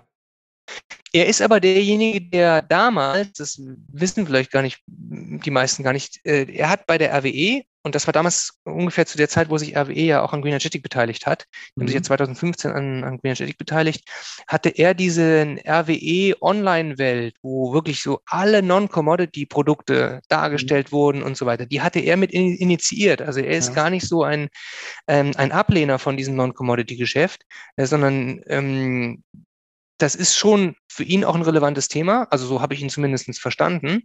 Nur mhm. bei der Rheinenergie ist es leider, äh, da sind andere Themen, da sind Quartierskonzepte, Mieterstrom und so. Das ist alles viel, viel, äh, viel, viel drückender, äh, als jetzt den Endkunden eine PV-Anlage aufs Dach zu setzen. Ja, wobei auch diese anderen Sachen wie Mieterstrom ist ja genauso kleinteilig. Und, ja. Ähm, also ähm, ist richtig. Passt aber doch deutlich besser ins Beuteschema von der Rheinenergie. Mhm. Ja, okay. Ja, so Pausen muss man auch mal machen zum Nachdenken. Also ich finde es sehr, sehr spannend. Greenergetic dann, also was, was ich eben noch gedacht habe, ist, es wird mir dann nochmal wieder so klar, als du gesagt hast, die brauchen halt diese ganze Bestellstrecke online, was ihr da bei Greenergetic gebaut habt. Also das brauchst du also mindestens als äh, Energieversorger auch, um das zu machen, vorne. Und dann wird mir aber auch klar, hinten hättest du auch viel früher schon so eine Power Cloud oder irgendwas anderes gebraucht, um das flexibel abrechnen zu können, oder? Weil wie Greenergetic hat ja nicht abgerechnet, oder? Oder nee. Wie, das habt ihr dann übergeben an, keine Ahnung, Schleupen, SAP, ISU, oder? oder ähm, naja, also wir haben natürlich ähm, mit der Greenergetic, wir hatten zwei Dinge. Das eine war ein normales Kaufmodell, also der, der Energieversorger konnte entscheiden, ob er selber verkaufen oder verpachten wollte. Ja. Oder ob das ganze Greenergetic verkaufen oder verpachten sollte. Ja. Und viele Energieversorger haben dann gerade in den Anfängen gesagt, ja, macht ihr mal alles und wir sind nur so der, der Lead-Generierer mhm. und kriegen ja. eine Provision. Das ist aber natürlich kein nachhaltiges Geschäftsmodell. Ja. Und die meisten sind dann ähm, dazu übergegangen, selber zu verkaufen, zu verpachten. Wobei selber verkaufen, verpachten war, äh, die, die stellen eine Rechnung. Ne? Alles andere mhm. haben ja weiterhin wir gemacht. Äh, deswegen gab es da eigentlich gar keine Abrechnung. Wie die dann ihre monatlichen Pachten, also diese, diese Dauerschuldverhältnisse, was ja eigentlich ein Energieversorger sucht. deswegen ist PV an sich schon ein interessantes Modell. PV-Pacht ist ein interessantes Modell für Energieversorger, weil ich natürlich in diesem Dauerschuldverhältnis weiterhin mich bewege. Mhm. Wie die das abgerechnet haben, das kann ich ehrlich gesagt gar nicht sagen, weil wir dann tatsächlich als, als Green Energetic da an der Stelle meistens raus waren. Ja. Ich weiß aber nur heute, dass viele, oder das ist, ich, ich höre auch Stimmen, dass Stadtwerke haben schon mehr Aufwand mit ihren wenigen Contracting-Verträgen, die abzurechnen, äh, im Vergleich zu ihren schlechten Schleupensystemen, mit denen sie auch ganz Commodity ganz schlecht abrechnen. Aber äh, mhm. sozusagen, da sind schon ganz wenige Verträge, machen mega Aufwand für die, für ja. die Abrechnung. Ja. Ähm, ja, und einfach, da denke ich immer, das ist einfach alles gar nicht da. Dieses kleinteilige, nitty-gritty, schnell reagieren am Frontend, sozusagen im Backend, äh, der Abrechnung. Ja. Ähm, da, ja, da ist noch viel zu tun. Okay. Jetzt räumen wir nochmal auf. Greenergetic RWE ist dann da eingestiegen. Genau, da habe ich dich dann auch mal gesehen am Kölner Hauptbahnhof, wenn du da irgendwie Bericht erstatten musstest, irgendwie in Essen äh, und nicht nach Bielefeld gefahren bist. Ähm, war das rückblickend eine gute Liaison da irgendwie mit, mit, mit so einem riesen Corporate und dem kleinen Bielefelder ja. Startup? Also äh, grundsätzlich ist es natürlich ein Ritterschlag, wenn ein Großkonzern ja. in einen investiert und noch dazu ein Großkonzern, der, der zuvor eigentlich so eher versucht hat, mal das, das, das Ding klein zu machen. Ne? Ja. Ähm, von daher war das schon, schon echt super. Es hängt, und das habe ich auch festgestellt, sehr stark von den handelnden Akteuren ab. Und zwar egal, mhm. ob du einen Strategen drin hast, ob du einen, einen VC drin hast. Mhm. Klar, äh, auch ein VC, derjenige, der dich dort betreut, der ist ganz maßgeblich auch daran, äh, daran beteiligt, ob die Beziehung gut läuft oder schlecht läuft. Und so ist es eben bei einem, bei einem Strategen auch. Es gibt ja nicht die mhm. böse RWE oder die gute RWE, sondern es gibt da immer die handelnden Akteure. Und in so einem Riesenhaufen kannst du gute, kompetente handelnde Akteure haben, die eben auch wissen, was sie, was sie tun und die auch wissen, wie man so ein Unternehmen steuert. Oder du kannst halt wirkliche ähm, Idioten haben, Mhm. Ähm, ich habe offen gestanden alles erlebt ja. und äh, ich bin weiterhin ein Freund von Strategen. Allerdings muss man sehr genau einem Strategen, und das ist vielleicht das Learning, ich glaube, dass wir äh, sehr stark mh, auf die möglichen Wünsche eingegangen sind. Und ich bin der Meinung, als Unternehmer musst du einem Strategen sagen, das ist meine Roadmap. Ich freue mich, wenn du dich auf den, den Beifahrersitz setzt und mitfährst oder mhm. auch ja. auf den Rücksitz setzt. Aber greif nicht ins Lenkrad, ne? Ja, aber greif mir nicht ins Lenkrad. Und das ist auch eine Position, die ich relativ ähm, stark und selbstbewusst vertrete. Das war nicht immer so. Ich meine, 2015, als die RW dann äh, ähm, äh, investiert hat, hm, das ist sieben Jahre her. Mhm. Ich meine, ich bin zwar schon was älter, aber das ist, war halt äh, meine erste Erfahrung mit einem größeren Strategen. Mhm. Und ich glaube, solche Strategen muss man äh, sehr gut führen. Dann funktioniert es auch sehr gut. Und mhm. ich brauche die richtigen ähm, Partner. Die hatten wir an vielen Stellen, also gerade in, an der Anfangsphase war das sehr, sehr, sehr äh, angenehm, mit den Leuten da zu arbeiten. Mhm. Nur die wechseln natürlich auch. Ne? Ja. Und der, mit dem du jetzt den Deal machst, das ist nicht mehr der, mit dem du dann den Exit verhandelst. Ja. Das ist Punkt eins. Mhm. Und Punkt zwei, bei der Energy kam natürlich ein Thema dazu. Die sind ja mitten in dieser Phase ähm, von der E.ON ja. sozusagen geschluckt worden. Das war ja kein Merger und das war noch nicht mal so eine freundliche Übernahme, sondern es war eine extrem, also ich will jetzt ja kein, ich, ja. ich habe ja keine Interna, ich war ja kein RWEler, sondern ich bin ja nur eine Beteiligung oder habe eine Beteiligung.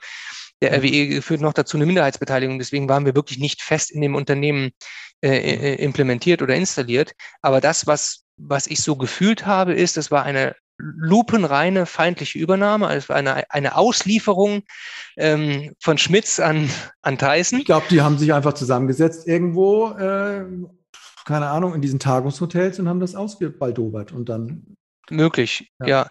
Jedenfalls ist es also von den Energy-Mitarbeitern, und das zeigt sich jetzt auch in dem, in dem, ähm, in dem Management-Table, wenn man mhm. sich die Firma anschaut, ist es jedenfalls nicht unbedingt so als positiv wahrgenommen worden, zumal die Energy ja mit viel, ähm, viel Engagement und auch, auch Identifikationspotenzial ihre eigene Marke gerade mal ein ja. Jahr vorher gelauncht fand hat. Fand die eigentlich schon auch dann cooler als die E.ON. Die vorher fand ich immer ganz cool, aber was sie da hingestellt ja. haben zuletzt, das fand ich schon sehr beeindruckend da. Genau. Und auch die Kultur von Energy, also das, was, was Therium da implementiert hat, das war zwar alles jetzt nicht unbedingt auf Profit, ja. äh, aus und da war viel, komm, wir schmeißen mal Geld auf irgendwas und gucken, was passiert.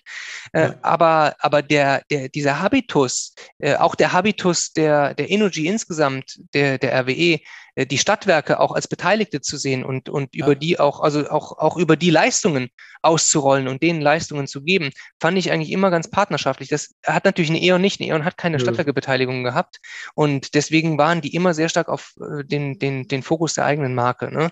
Ja. Ähm, aber das ist etwas, was ich gesehen habe und das ist definitiv was, wenn ich gewusst hätte, dass wir in ein solches ähm, Übernahme, in so eine solche Übernahmemühle äh, geraten, dann äh, wäre ich da nicht reingegangen, denn das ist wirklich Paralyse pur. Ne? Also so eine Übernahme, die ich weiß noch, die ist Sonntagnachmittag, ist das announced worden und wir mhm. hatten am Montag eine äh, eigentlich so eine Art Closing Session mit einem ganz großen äh, mit einem ganz großen strategischen Investor, der eigentlich äh, äh, mit übernehmen sollte und der auch ja. mit der Energy gemeinsam schon in anderen Projekten war und ja. so. Das war also wirklich, wir waren gemacht füreinander.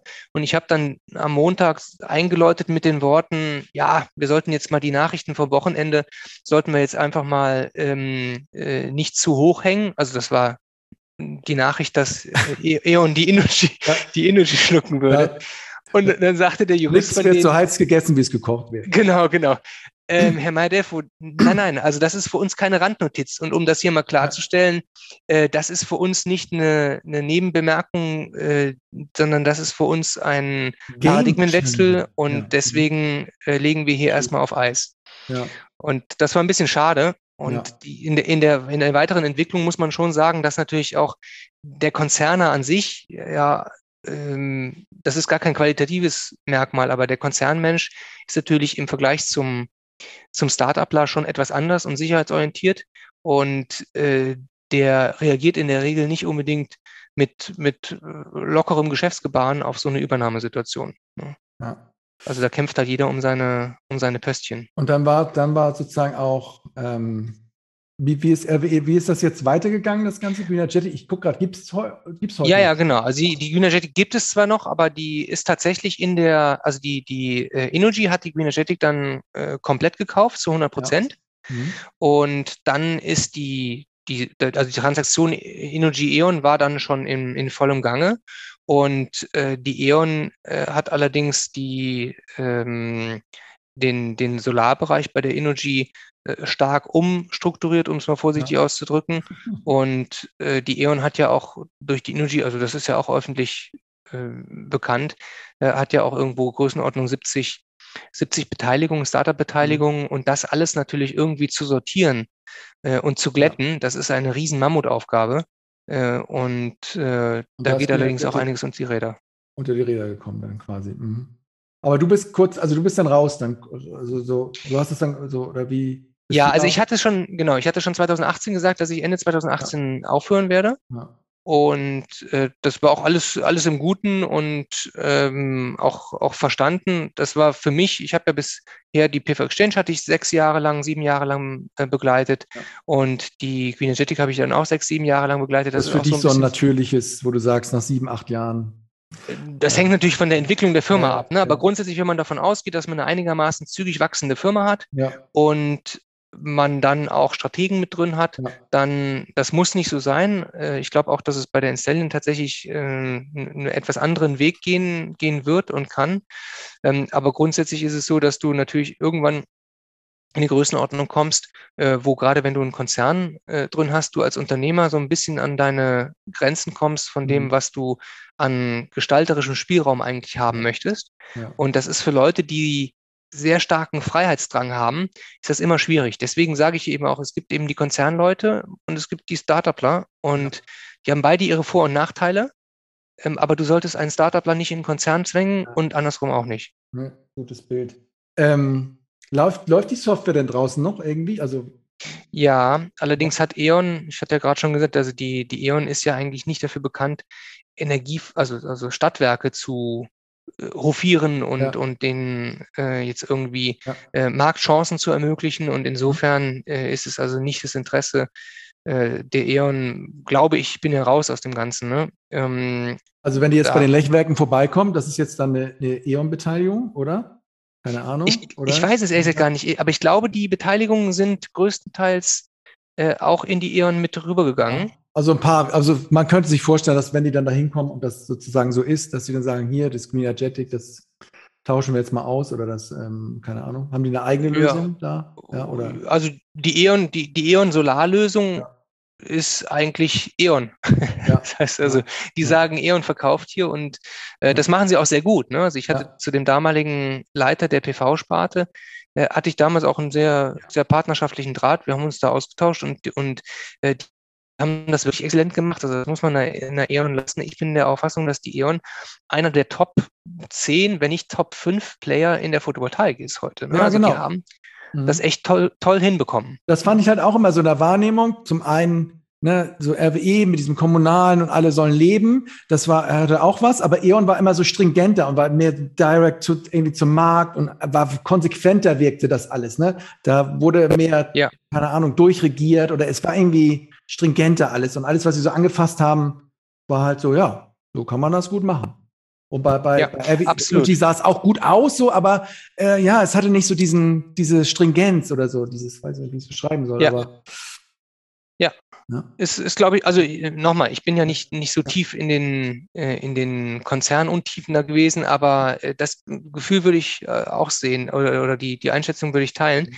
dass eine E.ON etwas härter durchregiert wurde, während bei der bei der Energie das Ganze ein bisschen basisdemokratischer war ja. und viele eben auch mitgeredet haben. Und es war entsprechend schwieriger, auch mal einheitliche Lösungen durchzusetzen. Ne? Das ist so ein mhm. bisschen wie die Grünen und äh, die, die, CDU, als sie noch in einem anderen Zustand ja. war. ähm, aber Green Energetic hätte doch auch sowas werden können wie Solar oder Enpal, oder? Also so, oder hätte sich dahin Nein, entwickeln das, können? Das nie.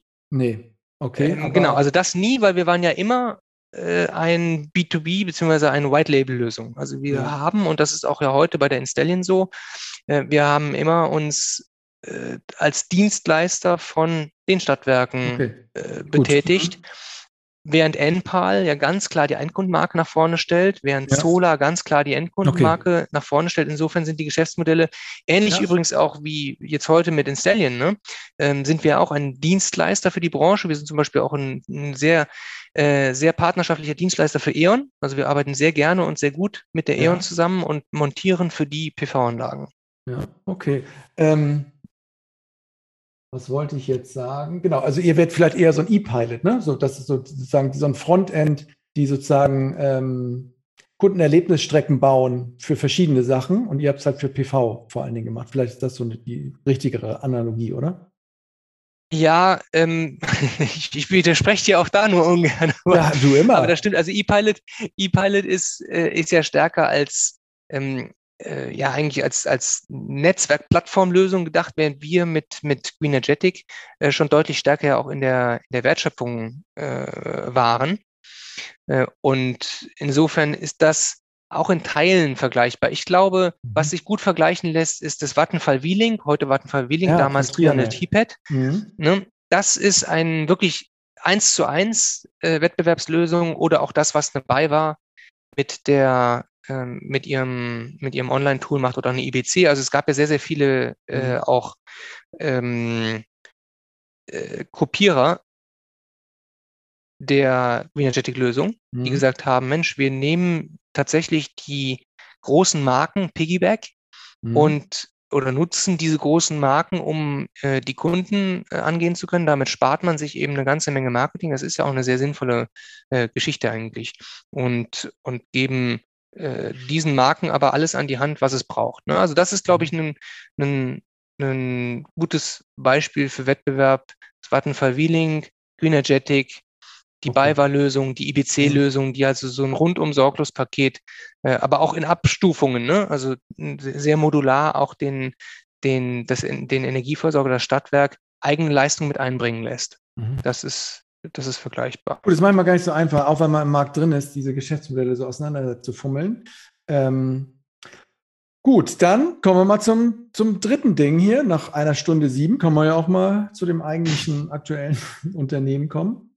Installion, ähm, bevor sich die Hörer fragen, nochmal Installion, was soll das? Du hast mir die Geschichte erzählt vom, von der Namensfindung ähm, auf dem Klo, wenn ich sagen darf. Oft kommen einem da die besten Ideen. Ähm, hat schon immer noch was Männliches drin, ne? aber passt ja vielleicht auch zu so, eine, zu, zu so einer Monteurkiste, oder? Handwerker, Monteure, ja. da sind Stallions, ja. Oder? Genau. Also es ist natürlich, obwohl ich sehr viel Wert darauf lege, dass wir hier gemischt, also vor allem in der Zentrale haben wir natürlich deutlich mehr ähm, weibliche Mitarbeiterinnen als männliche Mitarbeiter. Gender aber im Handwerk. In eurer Ansprache sagt ihr HandwerkerInnen? Ja, also da, da ich ja ein, ein, MBA in Nachhaltigkeitsmanagement gemacht habe, ja. ist es für mich natürlich wichtig zu gendern. Ja. Ähm, ich ich finde es eigentlich ein bisschen schwierig, aber äh, ab und zu ab und zu gender ich, aber ja. ich bin kein kein Hardcore-Genderer. Aber ihr, ihr jetzt bei Installion mit, also wir kommen gleich noch drauf, was ihr macht, aber ihr macht viel mit Handwerkern, also das schon. Also ich stelle mir das lustig vor, wenn du da mit so mit Heinz und Paul über dieses Gendern dann sprichst. Ja, ja, das ist, äh, wird in der Regel jetzt auch nicht so wirklich äh, wahrgenommen und verstanden. Aber es ist ja auch so, dass, dass die Notwendigkeit ist gar nicht da, weil ja. ähm, wir, wenn wir mit den Handwerkern sprechen, dann sind es wirklich Handwerker. Und mhm. da brauche ich auch nicht Handwerkerinnen sagen, weil wir haben keinen einzigen Handwerkerin. Ach so, ja. Das, die, das ist einfach, also ich weiß, das ist vielleicht jetzt nicht äh, politisch korrekt, aber wenn du aufs Dach gehst und ja. ein inzwischen ja teilweise 17, 18, 20 ja. Kilo schweres Modul äh, ja. auf dem Rücken da hochträgst und so. Es gibt einfach Dinge, die die Physiologie der äh, der Doppel-X und der XYs äh, unterscheidet. Und, und damit ist es einfach klar, dass Handwerker in unserer Branche einfach sehr viel stärker männlich. Äh, ja, und auch die ähm, Männer halten ja nicht durch jetzt bis ewig, ne? Also die machen ja auch irgendwann schlapp, wenn die da ähm, Klar. das Leben, ja. ihr Berufsleben auf dem Dach rumeiern. Nee, nee, ist okay. Ja. Okay, aber ich will noch mal einleiten. Also ich habe mir ich mich vorbereitet und ich, ich habe es eigentlich sehr gut auch verstanden beim, beim Konkurrenten, nicht Konkurrenten, aber beim Philipp Schröder, äh, was, was, worum es eigentlich geht. Ähm, und du hast es aber auch eingeleitet. Dass du gesagt hast, früher fehlten die Teile, dann fehlten irgendwie so die Endkunden, die sich das irgendwie aufs Dach schrauben und heute fehlen halt die Leute, die es schrauben. So. Äh, ja. Da hast du ja auch schon ein bisschen eingeleitet. Ne? Diese Branche ist so ein bisschen ausgetrocknet. Die Handwerker, die Isolateure sind woanders hin, nie wieder so zurückgekommen. Und jetzt, wo sozusagen die Bundesregierung und alle wirklich den Hebel nochmal ähm, auf Vollgas ähm, gesetzt haben, ich weiß gar nicht, wann so der Zeitpunkt genau war, aber vor ein paar Jahren, wo ab, absehbar so war, klar, jetzt müssen wir richtig Gas geben, ähm, wurde das halt zum neuen Bottleneck sozusagen. Genau. Ähm, richtig, richtig beschrieben, soweit so. So gut. Und du hast ja gesagt, äh, wir, und, und, du hast gesagt, wir versuchen jetzt irgendwie das, das irgendwie zu lösen. Ähm, genau. Und erzähl mal weiter ein bisschen. Was mich so ein bisschen ähm, am Anfang war, war mir nicht so klar, also, wo, also ihr sorgt halt dafür, dass, dass das Unternehmen, kannst du noch mal erzählen, welche, wer eure Kunden da sind, sozusagen Handwerker finden, die PV aufs Dach bringen. Ähm, mhm. Ist es nur PV, weil du aus der PV-Ecke kommst, oder ist es so wie bei ähm, keine Ahnung, 1,5 Grad, die sagen, wir machen PV, Batterien, Heizung, Wärmepumpen, Wallboxen, alles, alle Anlagen für dezentrale Energie. Mhm. Also das ist es eher. Lass mich ganz kurz noch eine kleine Korrektur machen, auch wenn du. Ja, ich, ich laber ja auch viel Mist und habe. Nee, nee, nee, nee, überhaupt nicht. Also es ist zumindest ähm, in meiner Wahrnehmung ist es so, dass die Politik gar nicht so viel dazu beigetragen hat, dass dieser Boom jetzt wieder kommt. Nee. Äh, in 2018, 2019, sondern ich glaube, dass wir, also zum einen durch die höheren Strompreise und durch die mhm. gefallenen mhm. Preise der, äh, der PV-Anlagen, mhm. ist es einfach dazu gekommen, dass es natürlicherweise so sinnvoll ist und so No-Brainer ist, eine PV-Anlage aufs Dach zu packen, dass dieser Boom wieder ausgelöst wird. Und dann haben wir die Gesellschaft, ja, also Greta und Co., ja. die eben unheimlich viel ja. diese Awareness auch, auch ja. beigetragen haben. Ähm, von daher, das ist, ist eine. Also die eine steigenden Preise, sagst du, seit wann steigen die denn so regelmäßig in deiner Wahrnehmung? Also wann? Die Strompreise steigen ja die ganze Zeit schon äh, regelmäßig, aber nachdem jetzt die, die, die, der Gap zwischen wenn du jetzt mal die LCOE, ne, die Levelized Cost of Electricity nimmst, ja. aus einer PV-Anlage bei 6, 7, 8 Cent vielleicht mhm. und die Stromkosten, die inzwischen bei 30 Cent liegen, ja. das macht halt richtig was aus. Und dieser Gap wird immer größer und die Leute zusammen mit diesem gesellschaftlichen Konsens mhm. sagen, verdammt, jetzt muss PV aufs Dach. Genau. Und, und alle und, wissen halt bei den, bei den Zielen, die wir uns jetzt aufgeschrieben haben, genau. dass da PV eine Riesenrolle spielt. Ich dachte nur, weil ihr schon ein bisschen länger da am Start seid, ich glaube, wann, wann hatte ich mir aufgeschrieben, seit wann? 2019 2019 war die Idee, ne? Mhm, genau. Sagen. Und da war das auch schon so absehbar mit den Steigen. Also da war der Gap auch schon da unter Druck. Ich bin manchmal schlecht in so Jahren und weiß gar nicht, wann die Greta am Start war und wann das war. Ja, also das begann, glaube ich, so, was war das? Schulstreik, äh, Schulstreik war, glaube ich, 2018 begann ja. das. Okay. Ähm, aber wir haben 2019, oder das war so ein bisschen die Arbeitshypothese auch, ne, bei der, mhm. bei der Gründung der, äh, der Installion. Wir haben gemerkt, dass die Handwerker knapper wurden. Schon 2018 hat man das gemerkt. Wir hatten 2018 ja nochmal eine starke Absenkung. Mhm. Äh, die war aber nicht so dramatisch, weil wenn ich 20 mhm. Prozent oder 30 Prozent absenke von einem ohnehin schon relativ niedrigen Preis, ne, der Strom-EEG-Vergütung, das ist nicht mehr so dramatisch. Und äh, das war Ende 2018 und dadurch kam es zu einem Boom. Und aus diesem Boom sind wir aber nie wieder in eine Abkühlphase gegangen. Also mit dem Boom Ende 2018 ja. äh, durch diese äh, Absenkung ausgelöst, dass jeder noch PV-Anlagen bauen wollte, mhm. ging es dann nahtlos über in einen Boom, der 2019, 20 andauerte und dann befeuert wurde, auch durch die E-Mobilität. Mobilität. Ja, die E-Mobilität ist ja eigentlich erst seit 2019 wirklich in relevanten Stückzahlen. Mhm. Und das Commitment der, der äh, Automobilhersteller hat dazu geführt, ja, wenn so sich so ein Dies hinstellt und sagt, die Zukunft ist elektrisch, dann, äh, ja. dann setzt das natürlich dann auch Schockwellen. Und mhm. damit ist die E-Mobilität losgelaufen zusammen mit den Wärmepumpen. Und das war eigentlich die, die, die Gründungsidee von Instellien. Wir waren, glaube ich, relativ früh dran, weil so Ende 2018, Anfang 2019 hat das noch keiner richtig auf dem Zettel gehabt, dass es in so einen dramatischen ähm, Engpass rutschen mhm. würde. Mhm. Und was wir dann gesagt haben, ist, weißt du was, eigentlich brauchen wir eine Plattform, ist ja B2B. Ne? Ähm, Installion ist eine B2B-Plattform, ja. über die Auftraggeber Aufträge im Bereich PV, Speicher, Ladeboxen einstellen können und sagen, ich habe jetzt hier eine PV-Anlage verkauft, äh, die muss montiert werden, ich zahle 5000 Euro, wer macht's? So MyHammer-mäßig doch, oder? MyHammer, für, aber im B2B und ja. sehr speziell auf diese Produkte, die du gerade genannt hast, ne, ja. zugeschnitten. Ja. Das ist das, was wir 2019 als Gründungsidee der Installion äh, umgesetzt haben, also ein reines ja. Vermittlungsprojekt. Äh, wir haben dann von vielen unserer Auftraggeber gesagt bekommen, weißt was, könnt ihr nicht auch die Anlagen bauen? Und um Anlagen bauen, wieso? Ihr, vorher war es, ihr vorher, vermittelt? Genau. So, ja. Genau. Okay, vorher war es so wie dein früherer Plattformgedanke wahrscheinlich auch, ne? Aus, der, genau. aus, der, aus dem ersten Ding, ich mache einfach mal eine Plattform auf und dann war so die Frage, ja, warum, warum seid ihr nicht selber derjenige, der montiert sozusagen? Okay. Genau, genau. Stichwort mhm. Zuverlässigkeit, Sicherheit und so. Und unser Ziel ist es ja, dass jemand bei uns einen Auftrag auf die Plattform stellt ja. und dieser Auftrag wird auch mit einigermaßen großer Sicherheit dann realisiert. Also Weil sonst machen die es zwei, drei Mal und dann sagen, ja, habe wieder keinen gefunden, dann stelle ja. ich keine Aufträge mehr drauf. Also was wäre so ein Beispiel Auftraggeber, so ein klassisches? So E.ON. Also E.ON?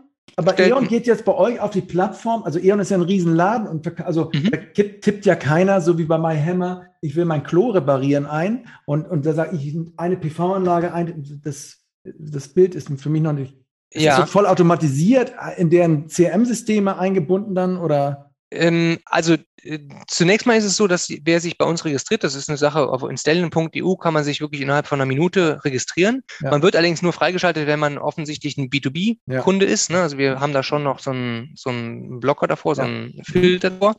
Und dann dauert es noch eine weitere Minute und dann habe ich meinen Auftrag eingestellt. Das ist wirklich sehr simpel und intuitiv. Ich stelle ein, in Köln, Einfamilienhaus, ich zahle 5000 Euro, die Bilder, das sind die Unterlagen und so ist der Prozess und dann finden wir einen passenden Handwerker. Du hast trotzdem recht mit dem, was du sagst, dass du dir das nicht vorstellen kannst.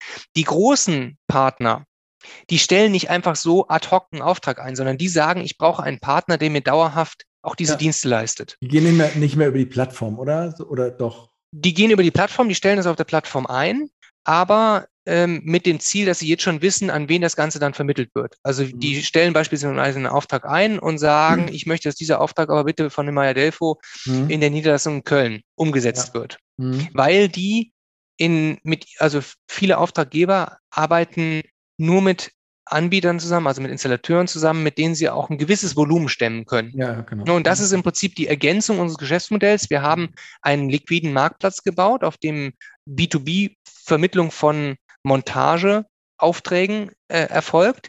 Und um diesen Marktplatz abzusichern, haben wir selber in Deutschland heute schon sechs, Ende dieses kommenden Jahres werden wir äh, über 20 eigene Hubs aufgebaut haben. Das sind also wirklich, wirklich Montagebetriebe, ne? 400 Quadratmeter Halle ja. mit ein bisschen Büro dazu, sechs Autos ja. davor und dann fahren die Leute raus und bauen diese Anlagen. Das heißt, wir sind ja. eigentlich unser eigener Marktteilnehmer, Marktplatzteilnehmer.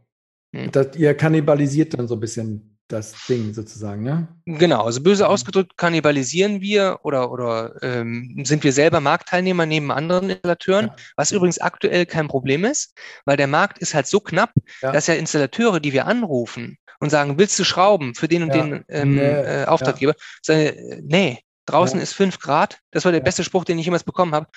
Nee, also unter fünf Grad Celsius gehe ich eigentlich nicht mehr vor die Tür. Nee, geil.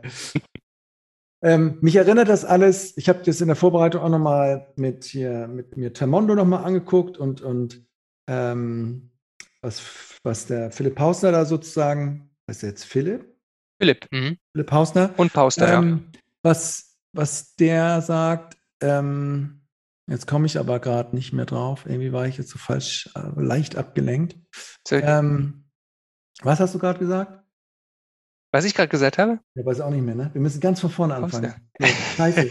nee, also der hat ja so ein bisschen, was ich bei dem mit, achso, das, jetzt kommen wir wieder drauf, mit diesem Markt auch, ne? Also der ja. hat ein schönes Bild gebracht, dass er gesagt, alle denken immer noch so ähm, in Kuchenstücken vom Markt irgendwie. Wer, wer hat welches Marktanteil, wer nimmt was, aber dass dieser ganze Kuchen, wie wir es ja eben beschrieben mhm. haben, auch schon größer viel, viel wird. größer wird und dass das ja. alles, es ist Platz sozusagen für noch mehr, die noch gar nicht da sind. Und das ist ein Riesenproblem, ja. ne? Ja. Weil du meintest, wir kannibalisieren uns selbst. Ja, nee, wenn, wenn genug Handwerker da wären, wir hätten so viel zu tun oder genau. werden so viel zu tun haben, dass das kein Problem ist. Genau. Ähm, am Anfang habe ich aber noch mal gedacht, wieso kamt ihr jetzt dann auf die Idee? Ich denke dann immer so, ja, Problem erkannt, okay, die gibt's nicht. Wie kommt ihr dann auf die Idee? Ja, aber wir finden sie, nur weil wir eine Plattform bauen. Das ist, kannst du mir da am Anfang? Ja, das ist, ja, ja, die Idee ja. ist eigentlich äh, leicht oder die Ratio ist eigentlich leicht. Das, äh, das habe ich damals bei PV Exchange schon schon festgestellt. Da ja. haben wir ja auch immer wieder auch in den, in den Pitches dann 2009 mit, mit Investoren, äh, ja, warum, wenn es keine Handwerker, äh, wenn es keine Module im Markt gibt, warum, warum findet ihr die? Ne? die? Genau, ist ganz einfach. Wenn, das ist das gleiche wie mit der Nadel im Heuhaufen, ne? Wenn du äh, einmal, weil du gerade eine Nadel brauchst, durch einen Heuhaufen durchkämmst, ja. dann ist es relativ großer Aufwand, um diese eine blöde Nadel zu finden. Ja. Wenn du aber den ganzen Tag nichts anderes machst, als für tausend Menschen diesen Heuhaufen zu mhm. durchkämmen, um diese Nadel zu finden, ja. dann bist du einfach besser ja. als die anderen. Und deswegen ist ein Markt, der Knappheit aufweist, immer auch ein Markt für solche Marktplätze. Mhm. Ja. Denn wenn du einen zentralen Marktplatz hast, der sich um nichts anderes kümmert, als transparent zu machen, wo welche Kapazitäten da sind, mhm. dann hat das einen Wert. In, ich, ich gebe dir ein Beispiel. Hier in Köln gibt es heute, Stand heute Abend, gibt es 50 Handwerker im größeren Umkreis von Köln, die dir morgen eine PV-Anlage schrauben können. Ja. Nur du weißt nicht, welcher dieser Handwerker ja. jetzt gerade Kapazitäten hat. Und du kannst oder anders ausgedrückt, alle anrufen, ja. Oder, genau, plakativer ausgedrückt. Ich rufe einen Handwerker heute an, dem ist gerade ein Kunde blöd gekommen. Der schnauzt sich am Telefon an und sagt, ruf mich nie wieder an, du Arschloch, ich will ja. nichts mit dir zu tun haben. Ich rufe den in zwei Wochen wieder an.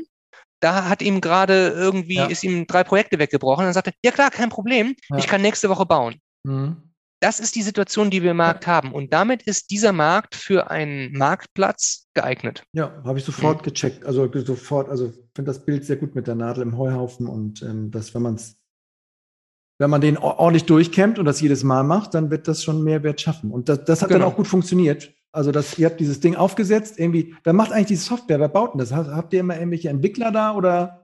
Ja, also das ist im Prinzip ein, Kind von, von dem Till, meinem Mitgründer. Ja. Der hat das gebaut. In der Anfangsphase hat er das weitgehend selber gemacht. Wir haben ja. jetzt inzwischen ähm, eine, eine befreundete Softwarebude, die, die, die fast hausintern ist äh, ja. und äh, die bauen das für uns weiter und das ist äh, auch das Interessante, also um unser Geschäftsmodell einmal, einmal abzurunden. Also wir haben den, den Marktplatz, auf dem über 350 Auftraggeber Aufträge einstellen in unterschiedlicher äh, Intensität. Manche machen das nur ganz, ganz selten. Ähm, wir haben auf der anderen Seite eben die, die Installateure, die von uns aktiv gebeten werden, diese Aufträge anzunehmen. So muss man das heute schon sagen. Wir haben diesen Marktplatz aber auch in den letzten Monaten ausgebaut zu einer Projektmanagement-Software. Das heißt also, wenn du den Marktplatz mhm. kannst du nicht nur einen Auftrag einstellen, sondern du kannst auch anschließend das Projekt mit dem Installateur gemeinsam managen. Also Dokumente ihr euch von Kinegetic mitgenommen, ne? Weil als ihr gemerkt habt, scheiße, das hört ja auf im Stadtwerk. Komm, wir müssen noch ein paar To-Do-Listen, Aufgaben, Trecker, Push. Nee, tatsächlich gar nicht, sondern mhm. das ist komplett vom, äh, vom Till und dem Team ähm, selbst programmiert worden. Und nee, nicht mitgenommen, aber die Idee, also das, diese Analogie, Ach so. Die hattet ihr nämlich da, glaube ich, hattet damals da auch so ein Frontend gebaut und habt dann auch nachträglich sozusagen später erst so eine, so eine Jobmanagement-Kiste auch für das Stadtwerk dann gebaut, damit die das auch irgendwie handeln können, ihre Sachen. Ja. So hört ja, ja. sich jedenfalls an. Also das ist natürlich ganz logisch auch, dass man, ja. äh, das ist der logische Schritt, dass diejenigen, die den Auftrag einstellen in der Plattform, ähm, auch über die Plattform idealerweise natürlich arbeiten. Ich muss aber dazu sagen, dass viele die Plattform auch nur nutzen, um den Auftrag zu vergeben. Ja. Und die haben ihre eigenen Lösungen. Also äh, äh in, ähm, E.ON zum Beispiel, ne? die haben ein eigenes Tool, in das sie die Handwerker reinzwingen. Allerdings bin ich der Meinung, dass es sinnvoll ist und das ist auch ein Stück weit unser, unser Antritt. Ja. Wenn wir das zentrale Tool bereitstellen, dann hast du natürlich so eine Art Meta-Tool, ja. Hm, mit dem alle arbeiten sollten. Also ja. Sowas wie ein Airbnb. Ne? Wenn ich bei Airbnb eine Wohnung vermiete, dann sage ich dem Mieter auch nicht, nee, ich will das hier nicht privat von dir bekommen, bitte mach die Buchung über Airbnb, dann habe ich eben die ganze Abwicklung, die Abrechnung und so weiter und die 3,50 Euro für Airbnb geschenkt. Ne? Und das ist so ein bisschen die Idee, die wir auch haben, dass mhm. wir sagen, macht's doch alles über die Plattform. Ne? Und deswegen investieren wir da sehr stark auch in die IT-Lösung selber mhm. und in die Projektmanagement-Funktionalitäten dahinter. Okay, also und was managt ihr jetzt nochmal mit dem Projekt? Also die stellen es ein, mhm. ähm, Handwerker nehmen sie es weg und dann sind Sie noch in mhm. dieser Software drin und machen was damit? Und, oder? Ja, also idealerweise lädt der Handwerker seine Abnahmeprotokolle hoch, so. der ähm, mhm. nimmt sämtliche Dokumentation äh, und der Auftraggeber wiederum, der lädt äh, idealerweise die Datenblätter ja. und, und äh, mhm. die Stringpläne, wenn er sie erstellt hat, was ja. auch immer. Also es ist im Prinzip das Austauschtool, aber auch Informationen, wie mhm. zum Beispiel, ich war beim Kunden, Kunde war nicht da. Ehefrau stinksauer, weiß gar nicht, dass es eine ja. PV-Anlage kriegen soll. Solche Sachen da hochzuladen mhm. und dann eine zentrale äh, einen zentralen Ort zu haben, in dem ich eben die Historie durchgehen kann. All diese ja. eigentlich offensichtlichen Themen. Das ist das, was die Projektmanagement-Software, wir nennen es die Profi-Suite, die allen unseren Auftraggebern zur Verfügung gestellt wird, äh, die eben kann. Und, ähm, ja. und da haben die auch Bock wichtig. drauf, wenn die, diese, dieser klassisch, dieses Klischee vom muffeligen Heinz, der sagt, Alter, was, ich schreibe hier meinen Zettel und dann verliere ich den. ja. ja, also der mufflige Heinz, der Installationsbetrieb, der kann unter Umständen so drauf sein. Ja. Allerdings ist er dann in den meisten Fällen für die Großen der Branche kein Partner, weil die alle wenn sie schon nicht mit unserem Tool arbeiten, dann haben sie alle ein eigenes. Ne? Also NPAR, Zoller, die haben eigen, alle ihre eigenen Tools, in die sie die Handwerker reinzwingen. Wir glauben halt, dass es sinnvoll ist, damit ein Handwerker nicht in 20 verschiedenen Tools arbeiten muss, dass es ja. eben ein Tool gibt. Insofern die Handwerker, ja, können mufflig sein. Die Auftraggeber ähm, die finden sowas grundsätzlich gut. Da gibt es zwei Arten, die ich eben genannt habe, die selber schon Tools entwickelt haben. Mhm. Also auch ein E.ON beispielsweise hat ja sehr, sehr viel Arbeit und Energie in ein eigenes E.ON-Tool gesteckt, so wie viele andere auch. Hm, aber es gibt eben auch die, die gar nichts haben, die mit ihren Auftragnehmern tatsächlich per WhatsApp und E-Mail und ja. diesen ganzen Kram kommunizieren. Und die, die nichts haben, finden es eben super, mhm. dass sie sich jetzt nicht mit irgendeiner Softwarebude auseinandersetzen müssen, um die offensichtlich notwendigen Projektmanagement-Funktionalitäten selber irgendwie hinzubekommen, ja. sondern die haben dann eben ein fertiges auf PV-Speicher, Ladebox, Montagen angepasstes Projektmanagement-Tool, was sie einfach nutzen können. Okay. Und jetzt nochmal so das Thema, die Auftraggeber, haben die denn ähm, keine Sorge, dass irgendein Handwerker da jetzt in ihrem Auftrag in diese Häuser geht und PV macht? Weil das ist ja irgendein Heinz, irgendein Mayhammer, keine Ahnung. Mhm. Ähm, aber du willst doch Heute willst du doch Kundenerlebnisse von A bis Z durchorchestriert. Der soll doch genau dasselbe sagen, irgendwie und auch irgendwie das ganze, ja. den ganzen Purpose vom Auftraggeber mitbringen. Und ja. fällt das alles raus oder weg? Oder nee, absolut. Neutralisiert ihr das irgendwie in der Mitte oder? Ja, das ist genau der Painpoint, den die großen Auftraggeber haben, den ja. eben auch die, die großen äh, Firmen mit Marken, mit Namen dahinter ja. und mit, mit, mit ähm, äh, mit Sorgen, dass durch dieses blöde Non-Commodity PV-Projekt ich auf mhm. einmal einen Kunden haben, der unzufrieden ist und der noch zehn andere Kunden äh, äh mitreißt und ja. ich deswegen auch Commodity ja. äh, verliere. Ne? Also die Sorge ist absolut berechtigt und das ist ja auch der Grund, einer der Gründe, weshalb wir als Installion äh, inzwischen zwei Drittel unserer Mitarbeiter, wir haben knapp 90 mhm. Mitarbeiter, zwei Drittel davon sind inzwischen Hand, in, in unseren Handwerker-Hubs tätig, weil die großen Auftraggeber zu uns kommen und sagen, ich brauche einen verlässlichen Partner, mhm. bundesweit, also idealerweise, ne, bundesweit ja. zur gleichen Qualität, zum gleichen Preis komplexe, intelligente PV-Anlagen einbauen kann. Ja. Denn die, wo, die, die Auftraggeber wollen ja heute eigentlich nicht mehr die dummen PV-Anlagen, die voll einspeisen wie vor zehn mhm. Jahren noch. Die wollen, dass du ein komplexes PV-Produkt genau. ja. verkaufst mit Energiespeicher, mit ja. Energiemanagementlösung dahinter und so weiter. Mhm. Und das alles, und das ist auch ehrlich gesagt die Ratio, die wir, die wir bilden in unserem Geschäftsmodell, wenn wir es schaffen, eine digital, ein wirklich durchdigitalisierter Handwerker zu sein. Also eine Plattform mit eigenen Handwerkerkapazitäten dabei. Dann bilden wir einen sehr großen Mehrwert für äh, die Auftrag, die großen Auftraggeber der Branche. Mhm. Und damit haben wir einen sehr, sehr großen Wert dann auch als Unternehmen geschaffen, weil das gibt es nicht. Das ist das, wo, wo alle hinterherjagen mhm. und wo auch viele, ich meine, äh, NBW hat ja 2000, äh, ich glaube, 2018, 2019, haben die es geschafft, sehr, sehr viele Kunden zu gewinnen, aber sie haben die Delivery nicht hinbekommen, haben also mhm. hunderte von Kunden wieder abmelden müssen oder einfach vergrätzen mhm. müssen, weil sie den Handwerker, den Handwerksprozess nicht hinbekommen haben. Ja. Und deswegen ist derjenige König, der diese letzte Meile zum Kunden auch mhm. schafft zu besetzen. Und deswegen glaube ich, ist das Geschäftsmodell, was wir haben, der Philipp Schröder hat es Endspiel genannt, äh, ist aus meiner Sicht das, das, das werthaltigste, was heute man machen kann. Es ist auch das komplexeste. Äh, aber wenn man es schafft, und wir sind gerade im Begriff, das zu schaffen, dann äh, ist es meiner Meinung nach das werthaltigste, weil Vertrieb kann zukünftig jeder. Die Dinge werden ja aus der Hand gerissen. Mhm. Ja, genau, aber das, also, das fand ich auch, also erinnert mich schon so ein bisschen an die Termondo-Geschichte, weil der, der Philipp sagt ja auch, wir hatten das eigentlich so aufgebaut, dass wir gar nicht in die Häuser rein mussten, sozusagen. Das war alles intelligent, aber jetzt ähm, war es halt doch so, dass, dass das viele Kunden das wollten, dass jemand kommt und das ist komplett. Und da mussten sie halt irgendwie was bauen oder wollten sie was bauen, dass du ja irgendwie so einen gleichen Qualitätsstandard in ganz Deutschland herstellst, wenn so ein Termondo-Sprinter ankommt mit den zwei Typen ja. drin. Und das ist ja auch, ja. weiß ich, weiß, kann man auch so denkt man sich das ja auch, dass man sagt, da kommen ganz saubere, ganz coole Leute. Ja. Ähm, Und die, die bauen mir jetzt so die Energiewende ein und die machen jetzt, das sind jetzt die kleinen Gretas, die jetzt hier vorbeikommen und mir helfen, dass ich das hinkriege. Ne? Und ähm, super clean und super, na, also das, das sind ja komplett andere Menschen, so, wenn ich mein altes Handwerkerbild so ein bisschen ja. äh, noch dagegen stelle. Ja, ähm, absolut. Und da gibt es auch mhm. viele Analogien. Also ja. der größte Unterschied der Termondo und trennen ja. ist, dass Termondo eine Endkundenmarke ist, während ja. Instellien ja für die großen Player der Branche ähm, genau. arbeitet. Oder eigentlich für jeden, der uns die, die Montageaufträge geben möchte, weil ich eben auch glaube, dass der, die Hauptwertschöpfung in Zukunft im, äh, in der Montage liegt und nicht unbedingt im Vertrieb. Und der zweite Unterschied, äh, neben dem Punkt, dass der Mondo eine Endkundenmarke ist und wir nicht, ähm, ist, dass der Mondo eben Heizungen baut. Äh, und genau, die aus meiner Sicht anderes, genau. anderes Teil, ne, sozusagen. Ja. Ähm, aber du sagst, dass die meiste Wertschöpfung ist in der, in der was? In der Montage, meinst du? Also ich glaube, und ich habe jetzt in, in ein, eine Stimme gehört, die gesagt hat, die Elektrikerstunde, die wird äh, 2025 bei 200 Euro liegen. Mhm. Ja, die ich immer am Markt freikaufe. Die liegt ja. heute so bei irgendwo 60 Euro. Ja.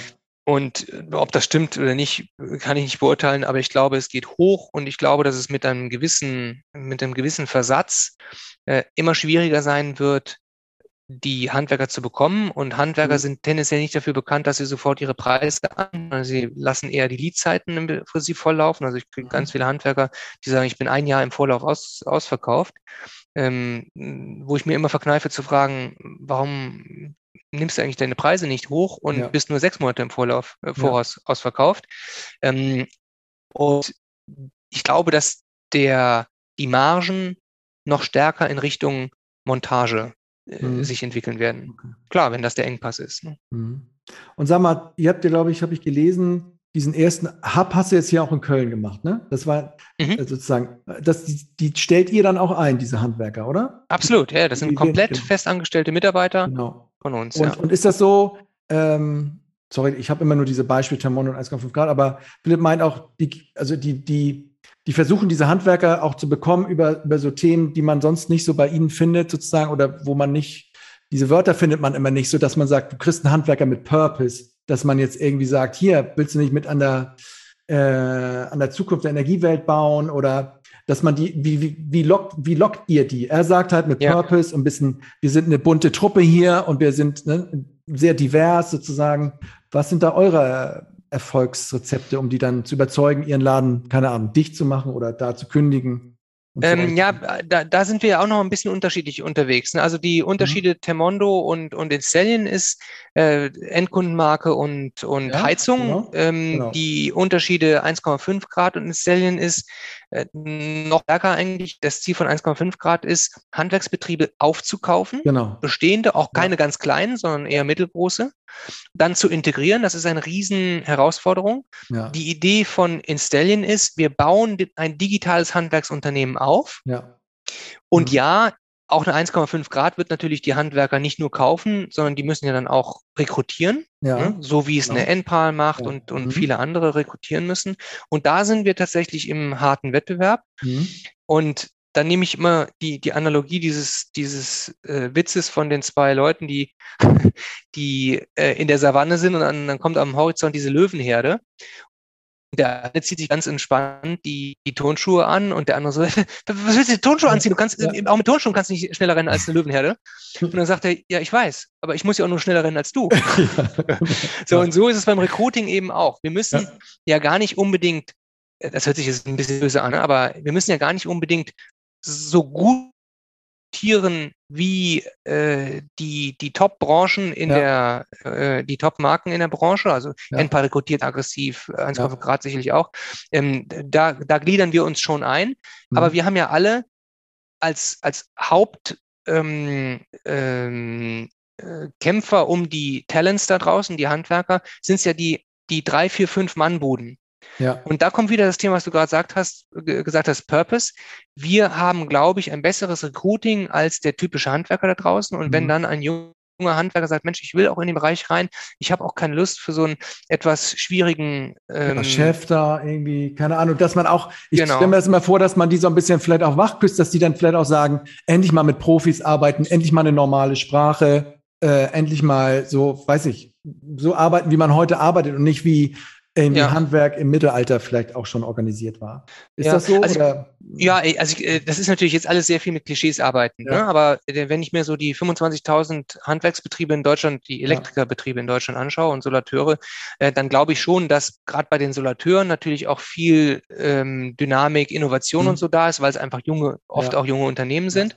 Aber wenn ich es mal so ganz pauschaliert ausdrücke, dann sage ich demjenigen, den ich gewinnen möchte, als Installateur, als Montagevorarbeiter ähm, äh, oder auch als, als Elektriker, dem sage ich, komm zu einem coolen Startup. Ja. Du kannst bundesweit arbeiten, kannst auch in die Niederlassungen hin und her wechseln. Wir haben ja schon sieben Niederlassungen jetzt am mhm. Start, mhm. ne? also wirklich jeden Tag die Leute rausfahren und, mhm. und schrauben.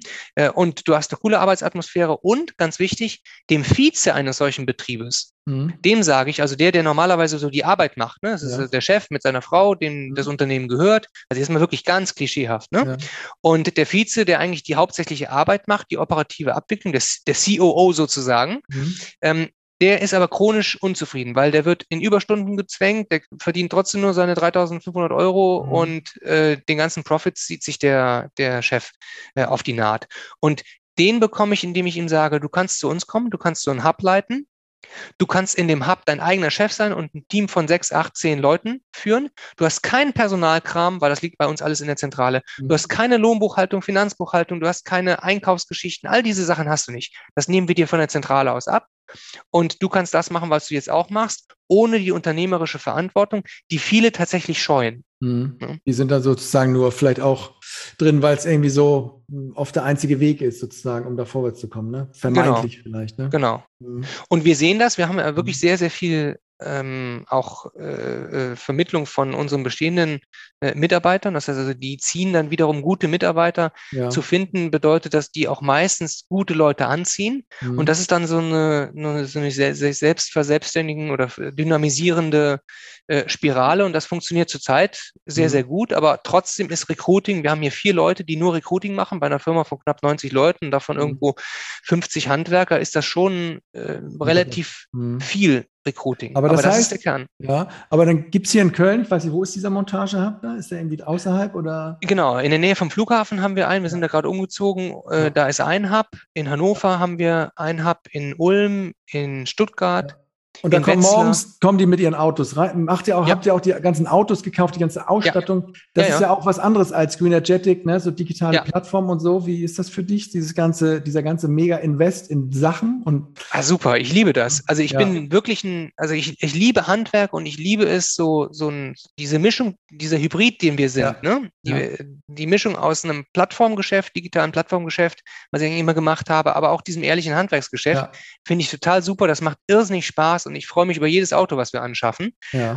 ja. Weil es einfach, das sind Werte sind, da kannst du reingehen. Ich liebe das, in so eine ja. Niederlassung zu gehen genau. und dann was, wie, wie, die Hochregale anzuschauen, auf dem, auf dem Stapler zu sitzen und so. Das ist einfach, das ist cool. Das macht mir unheimlich Spaß. Auch als Gründer, man, da, da merkt man ja auch, dass man, also ich weiß nicht, das ist, weiß ich, ist auch so klischeehaft, aber dass man so irgendwie Familien irgendwie, irgendwie, also keine Ahnung, da arbeiten Menschen, die haben Familien, die arbeiten alle von dem, was, was ihr da macht, von dem Geld, was ihr gemeinsam erwirtschaftet. Und weiß ich, ich stelle mir vor, dass man noch viel mehr Ehrfurcht hat davor, als jetzt irgendwie irgendwelche Leute, die, keine Ahnung, oder, oder früher, oder, oder wenn es rein digital ist oder so, ne? Du hast richtig Verantwortung für diese Leute und ähm, oder? Ist das zu Absolut. dramatisiert? Ja, ja. Nee, nee, das ist nicht, nicht ja. dramatisiert. Also was, was mich halt unheimlich antreibt, ist auch äh, mit dem, was wir hier tun jeden Tag, und das teilen tatsächlich viele mhm. aus der Firma, äh, was, was Vernünftiges zu machen. Ne, also ich hätte mhm. keine Lust für Philip Morris oder irgendjemanden ja. zu arbeiten. Äh, das ist einfach, oder auch irgendwelche profanen Werbegeschichten ja. oder so. Das, äh, also ich sage jetzt nicht, dass wir die Welt retten, aber, äh, aber wir tun's. Ne? Mhm. Das ist ein kleiner Baustein, davon. Und das ist auch mir persönlich immer wichtig, dass die Leute äh, da das auch wirklich mitleben und das auch cool finden. Mhm. Und okay. Aber jetzt nochmal Stadtwerke, hier Rheinenergie, die stellen auch Aufträge ein oder andere. Also wäre das auch was für, für Stadtwerke und, und macht ja. mit dem Geschäft? Also das, was unser Mehrwert ist, ist natürlich, mhm. dass wir äh, den Auftraggebern ermöglichen, relativ einfach bundesweit ja, Partner genau. zu finden oder uns als Partner zu haben. Genau. Ein lokales Stadtwerk nutzt uns auch. Teilweise fragen die uns übrigens auch, könnt ihr nicht auch den Vertrieb machen? Wir wollen also die ganzen mhm. Kunden, die bei uns anrufen und sagen, kannst du eine Solaranlage verkaufen? Mhm. Ähm, die wollen wir eigentlich von der Backe haben, aber wir wollen denen nicht sagen, nee. Mhm. Also könnt ihr als Installion da nicht auch für uns ein bisschen äh, die, die Anlagen mitverkaufen? Das machen wir mhm. so am Rande mit. Mhm. Ähm, aber die lokalen Stadtwerke, die, und reine Energie ist ja schon etwas größer, ja, ähm, die haben in der Regel ihre lokalen Partner. Das lokale Handwerk, was? Ne? Genau, das lokale Handwerk. Ja. Ähm, und auch da helfen wir teilweise mit. Wir arbeiten auch mit einigen Stadtwerken also City ist ja unser, einer unserer größten Kunden eigentlich, auch so. sehr partnerschaftlich verbunden, mhm. äh, sodass wir also für die City auch lokal montieren. Das würden wir auch sehr gern für die Rheinenergie und andere tun äh, und sind da grundsätzlich sehr offen für. Aber es hört sich jetzt nicht so an, als ob die alle schreien endlich. Ne? Ich meine, Stadtwerke sind ja, dies bundesweit kannst du montieren, sagen die, wieso bundesweit erstmal so, ne? Ich bin genau. ja in meiner Stadt. Aber ja. auch dort in der Stadt haben sie ja oft das Problem, ja, wie, wie kriege ich es dann wir kriegen es auf die Dächer und sind dann oft in diesem Zwiespalt, ja, ich muss ja eigentlich das Handwerk einbinden, so irgendwie, und dann zerläuft sich irgendwie. Also, mhm. ne? also du hast recht. Äh, ich habe noch nie ein Stadtwerk erlebt, was sagt, oh ja, endlich, und ja. dann hinter einem herrennt, um einen Auftrag zu geben. Das ist ja auch eine vertrieblich sehr gute Schule, wenn man acht Jahre lang an Stadtwerke ja. äh, IT-Lösungen oder sowas verkauft. Denn äh, das ist schon wirklich äh, ein Klientel, was man sehr stark zu einer Unterschrift ja. ähm, äh, motivieren muss. Ne? Mhm. Ja, und jetzt nochmal hier 1,5 Grad. Ich meine, das ist natürlich so ein richtig äh, bohlder Angang, ne? wenn man sagt, komm, wir, wir, wir, wollen euch, wir, wir kaufen das einfach zusammen. Ich meine, dieser äh, Philipp, der hat ja einfach nur Investmentleute da jetzt um sich geschart quasi, ne? Und, und sie mhm. sind jetzt auf der Suche nach irgendwelchen Targets, ne? Kann man immer wunderbar äh, sich da nochmal anhören, die Pitches von der Eco Summit. Ja. Wir suchen jetzt irgendwie diese Targets und wollen das irgendwie zusammen kaufen. Das weiß ich nicht, ist immer schwierig, dann über so über Wettbewerber zu, zu sprechen, aber für mich hört sich auch so ein bisschen Elon-mäßig an, so ein bisschen. Wir kaufen das jetzt alles zusammen und dann irgendwie. Ja, also Wettbewerb, wir nicht. sind Genau. Ja. Äh, ich glaube, dass 1,5 Grad und eine Stallion, also wir, wir haben einen gewissen Wettbewerb um die Talente da draußen, ja. also um Handwerker ja. und so weiter. Mhm. Aber ansonsten ist das Geschäftsmodell schon sehr unterschiedlich. Der, wie du richtig sagst, ne, der Philipp sagt, wir, wir kaufen Handwerksbetriebe zusammen und stellen uns ja als Marke gegenüber dem Endkunden genau. dar. Da fährt ein 1,5 Grad Sprinter dann vor, vielleicht irgendwann. Genau, genau. Während wir als Installion ja keine Endkundenmarke sind und unser Ansatz ist schon ein sehr anderer, weil wir sagen, wir bauen ein durchdigitalisiertes Unternehmen selber from scratch auf. Ja, ja, also genau. ich schließe nicht aus, dass wir auch Handwerker das zukaufen. Wir haben auch schon Handwerker, äh, kleine Handwerksbetriebe äh, äh, übernommen. Äh, aber das ist nicht der strategische Kernansatz. Ja. Und insofern unterscheiden wir uns da schon. Mhm. Äh, aber ich glaube, beides hat irgendwo, wie du sagst, ne, der Kuchen mhm. ist groß genug und wächst immer weiter. Äh, ich glaube, dass es nicht einfach ist, einen etablierten Handwerksbetrieb zu integrieren das ist einfach mein, mein Learning ja, auch. Viele, aus, ne? Genau. viele dann zu integrieren. Irgendwie. Genau. Und, genau. Ähm, andererseits denke ich immer, wenn du sagst, ja, wir arbeiten, sind keine Endkundenmarke, aber ist es nicht auch irgendwie dann geil, dass da, weiß ich, dass der Installion Sprinter irgendwie ja. irgendwann vorfährt und dass alle sagen, Alter, das kommt jetzt mit Installion bei mir. Ja. Das ist halt irgendwie auch, ich finde das eigentlich auch immer geil, gerade wenn du jetzt gesagt hast, ja, ich habe diese Hubs und so und, und sind nicht auch große Partner dann irgendwann, dass E.ON sagt, ja, selbstverständlich äh, äh, installieren wir mit Installion, weil das ist der ja. First Brand in Mind, wenn es um solche Sachen geht. Ja, also das treibt mich an, dass ja. die E.ONs dieser Welt, dass die Ikeas dieser ja. Welt, dass die sagen, wir installieren mit Installion. Das, das finde ich toll. Mich hat's aber tatsächlich noch nie so wahnsinnig geflasht. Und das siehst du ja auch in meiner Historie. Ne? PV Exchange war ein reines B2B-Modell, Greenergetic ist ein reines White-Label-Modell. Also ich habe mir noch nie so wahnsinnig darauf einen ähm, ja, dich erfreut, ja, ja, äh, äh, eingebildet, dass wir die Endkundenmarke sind, weil ich auch mhm. einen sehr großen Respekt vor Endkundenmarken habe. Ja. Ich glaube, dass es extrem schnell, extrem teuer werden kann und die mhm. genannten Beispiele die bestätigen das ja. Ne? Also eine Endkundenmarke aufzubauen wird sehr schnell sehr teuer. Mhm. Das kann gut funktionieren. Ich kann damit auch einen deutlich höheren Werthebel erreichen. Mhm. Äh, das definitiv. Aber das Risiko im Geschäftsmodell ist auch wesentlich größer. Mhm. Deswegen haben wir uns eben bewusst für diesen Weg entschieden. Wir sind, also wir fahren ja mit dem Installion Auto vor. Ja, und wenn der Endkunde hier in der Region fragt, kannst du mir eine PV-Anlage bauen, dann sagen wir zwingend auch nicht nein. Ja. Ähm, aber wir würden jetzt nicht im aggressiven Wettbewerb gegenüber ja. unseren Auftraggebern gehen, sondern wir sehen uns wirklich als der Dienstleister unserer Auftraggeber und damit als ein reines B2B-Geschäftsmodell. Und das unterscheidet uns eben zum Beispiel von der 1,5 Grad, unabhängig davon, dass auch der Geschäftsansatz eben ein, ein äh, deutlich anderer ist und auch der Kapitaleinsatz. Ne? Ich meine, ich kann mir solche Betriebe zusammenkaufen und dann muss ich mit relativ viel Kapital ähm, reingehen und habe dann eben ein, ein, ein Konglomerat an 10, 12, 15, 20. Du hast so ein ähm, riesen M&A-Projekt dann am Start, ne? Ich genau. Denke, bis du da mal das so durchgeschüttet hast, bis du dann ein irgendwie zum Kunden marschierst mit einer geilen ähm, Story, mit einem geilen Prozess, dauert schon ziemlich lang. Aber vielleicht, ja, hat er einfach genug Kohle. Ich mir, apropos Kohle, fällt mir noch ein, du hast in diesem anderen Podcast noch erzählt, oder das war so der Titel, da warst du mit jemandem zusammen, Plantific oder so heißen die? Ähm, äh, ja, ich weiß gar nicht, wie der, äh, Plant, Plantific. Plantific. Plantific. Keine Ahnung. Das war aber so der Titel. Plantific, die machen sowas ähnliches wie ihr, nur irgendwie aus London, irgendwie in UK. Und die haben ja. 85 Millionen eingesammelt und ihr habt irgendwie 3,2 Millionen eingesammelt. ja, vier, vier waren es in Summe, ja, ja. Genau. Dachte ich auch. Und ist das auch das, ist das so das Ding, dass, dass, dass ihr auch für den Aufbau so einer Endkundenmarke musst du halt dann wahrscheinlich schon eher die 85 haben als die 4. Ist es dann so auch ein Problem für euch, diese Kohle dann zu akquirieren, dass andere Leute in dieses Geschäftsmodell reingehen würden ähm, und Kohle geben würden, wenn ihr sagt, ne, wir machen auch die Endkundenmarke? Also, ja, also ich glaube, äh, Punkt eins, die, der Unterschied ist natürlich, das eine war eine Series B und das andere ist eine Series A. Ja. Und ähm, bei unserer Series A war es nur der, der Hauptgesellschafter, der, der, genannt wurde. Aber grundsätzlich ist es ein richtiger Punkt. Also wir können das Geschäftsmodell deutlich schlanker aufbauen, mhm. wenn du nicht das Kapital für die, ja. für die Endkundenmarke noch mit raisen musst. Ja. Und du brauchst ja, ja auch genug Kohle, denke ich, für das ganze andere, ne? für die ganzen Assets. Absolut. Das, ja, ähm, ja. Mhm. Genau.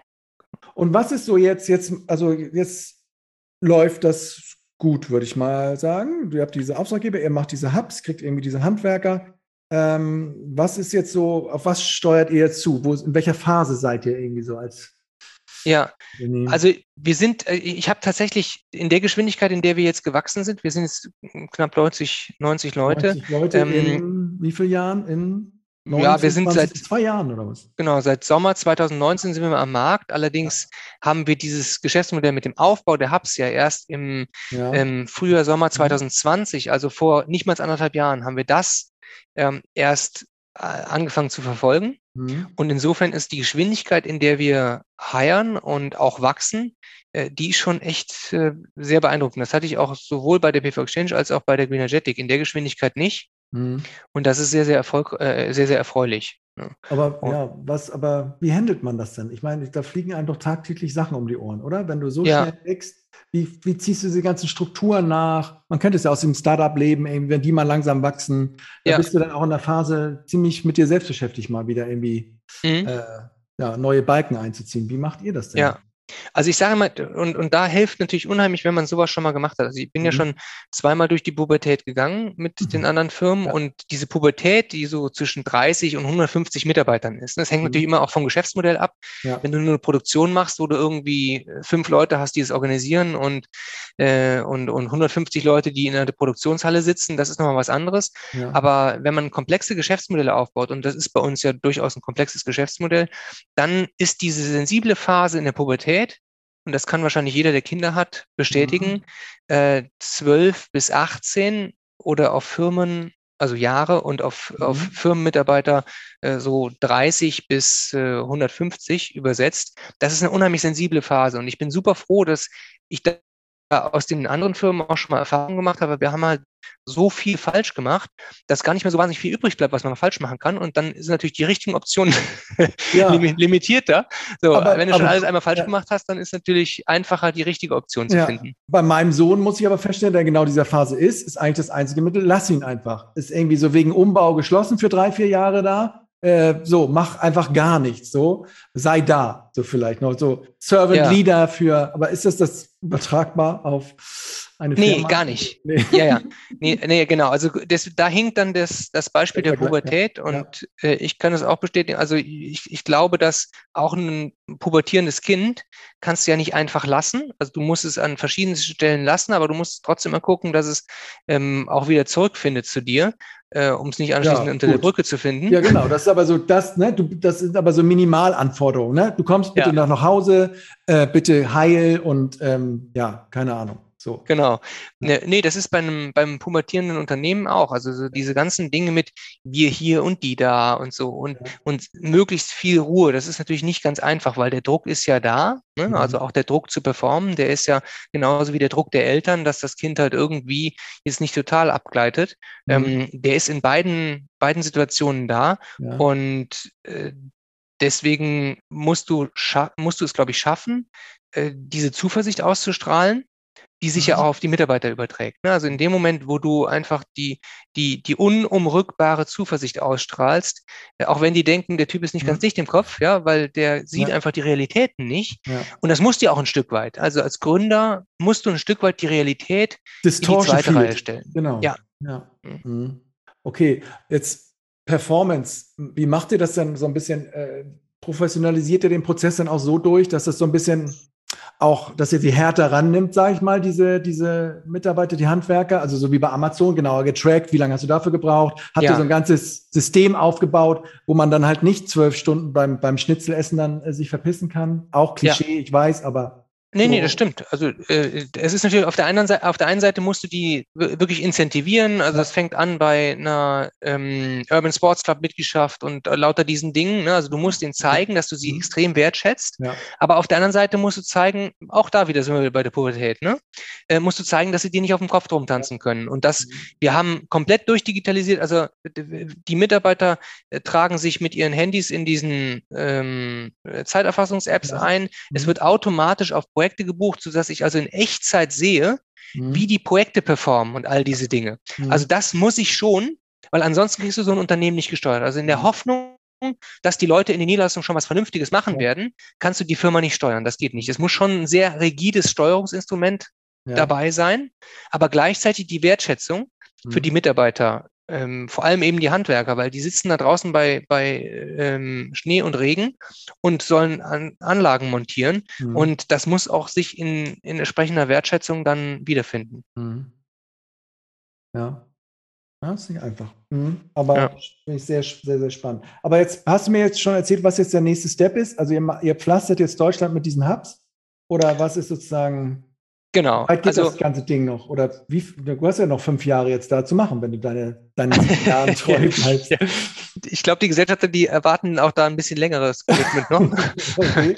ähm, äh, also zunächst mal ist natürlich das Ziel 2022, die 20 Hubs aufgebaut zu haben. Ja. Okay. Und äh, dafür haben wir auch das Kapital eingeworben von ja. der Eneco. Und mhm. jetzt werden wir äh, auch noch weitere Partner strategisch enger an Bord nehmen. Mhm. Ähm, wenn wir die Hubs gebaut haben und also aufgebaut haben und profitabel laufen haben, mhm. äh, dann kann man sich äh, die weiteren Produkte vornehmen. Wir werden dann als allererstes natürlich das Wärmepumpenthema starten, denn Wärmepumpen äh, sind dann wiederum im SAK-Bereich. Wir werden ja. nicht in Heizungsgeschäft, reines Heizungsgeschäft gehen, aber Wärmepumpen, die ja auch sehr eng mit der Elektrik verbunden mhm. sind, die müssen wir schon in allen Hubs auch ausrollen. So, dann ist das Jahr mhm. 2023 rum, mhm. bis wir bundesweit Wärmepumpen, PV-Anlagen, Speicher, Ladeboxen und so mhm. weiter realisieren können. Und äh, dann kann man das Ganze natürlich auch international bringen. Also auch ein Installationsbetrieb kann mhm. ich in Europa gut ausrollen.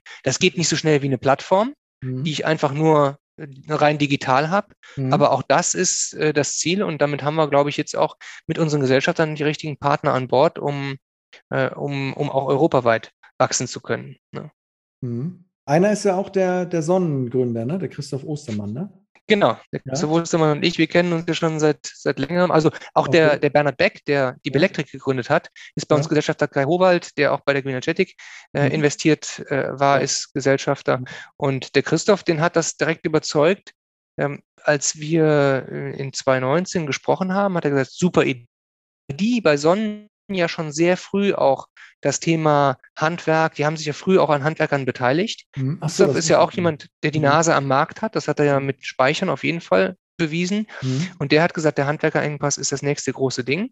Mhm. Und als er dann bei äh, Sonnen tatsächlich raus war, hat er, äh, als ich glaube, eine der ersten Aktivitäten war, sich bei uns zu beteiligen. Mhm. Okay. Was ist eigentlich nach dem Handwerker-Ding das große Ding, damit ich vielleicht auch nochmal einsteigen kann? Was kommt danach? Tja, keine Ahnung.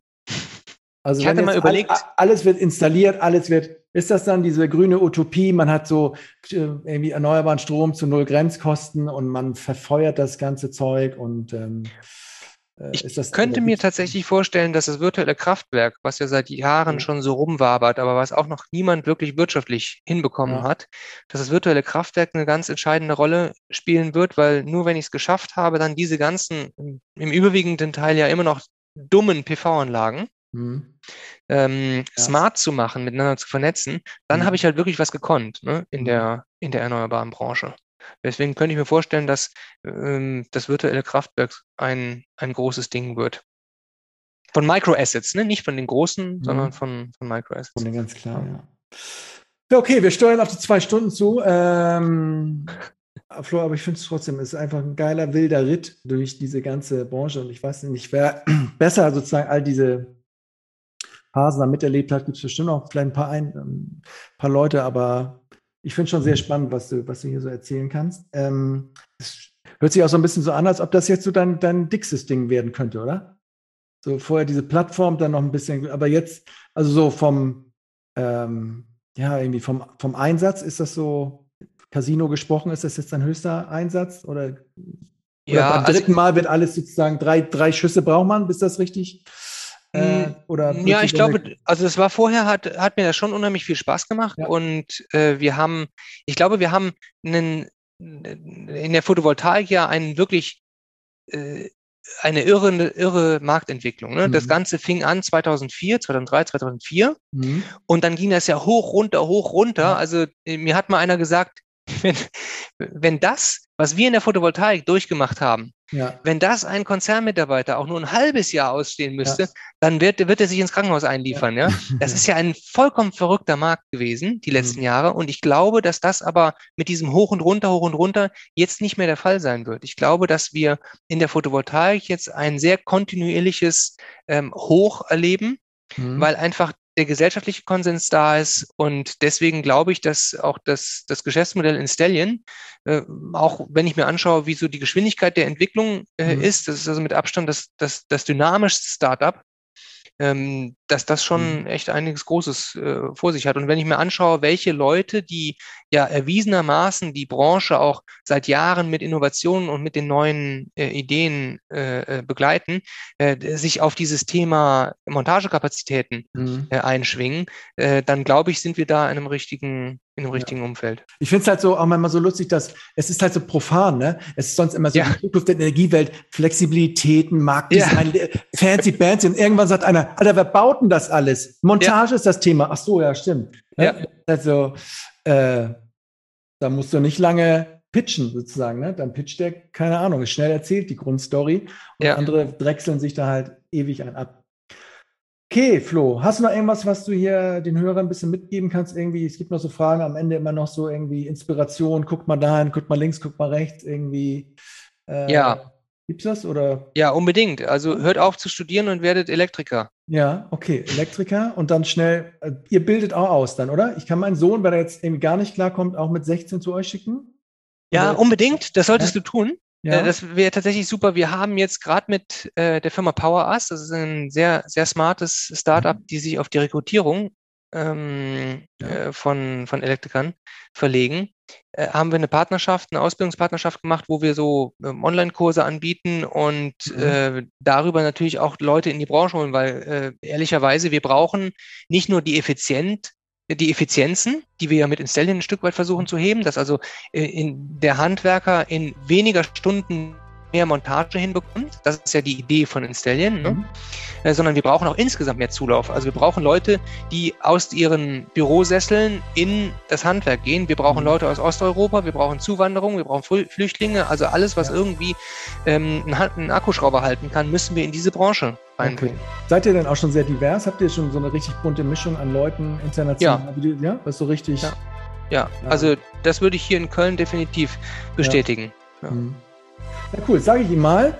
Ähm, Im Moment sucht er halt ein Schülerpraktikum und möchte gerne irgendwie ja, möchte gerne so 3D-Spiele entwickeln. Ne? Das ist halt irgendwie noch, die, der Schritt zum Handwerk ist dann noch ein Move, aber ja, ähm, ja vielleicht kann ich ihn überzeugen. Versuch's. Florian, ich, ich danke dir ganz herzlich. Danke dir. Bis dann. Na, was kommt euch in den Kopf, wenn ihr an Installion denkt? Dem voll digitalisierten B2B-Handwerker- und Montagebetrieb für PV, Wallboxen und Ladesäulen kann man noch nichts Schlechtes sagen über die Idee, oder? Wäre ich auch gerne mal drauf gekommen. Oder habe ich jetzt was übersehen? Seht ihr irgendwie die Entwicklung des Marktes ein bisschen anders? Seht ihr andere Gefahren äh, für so ein Unternehmen?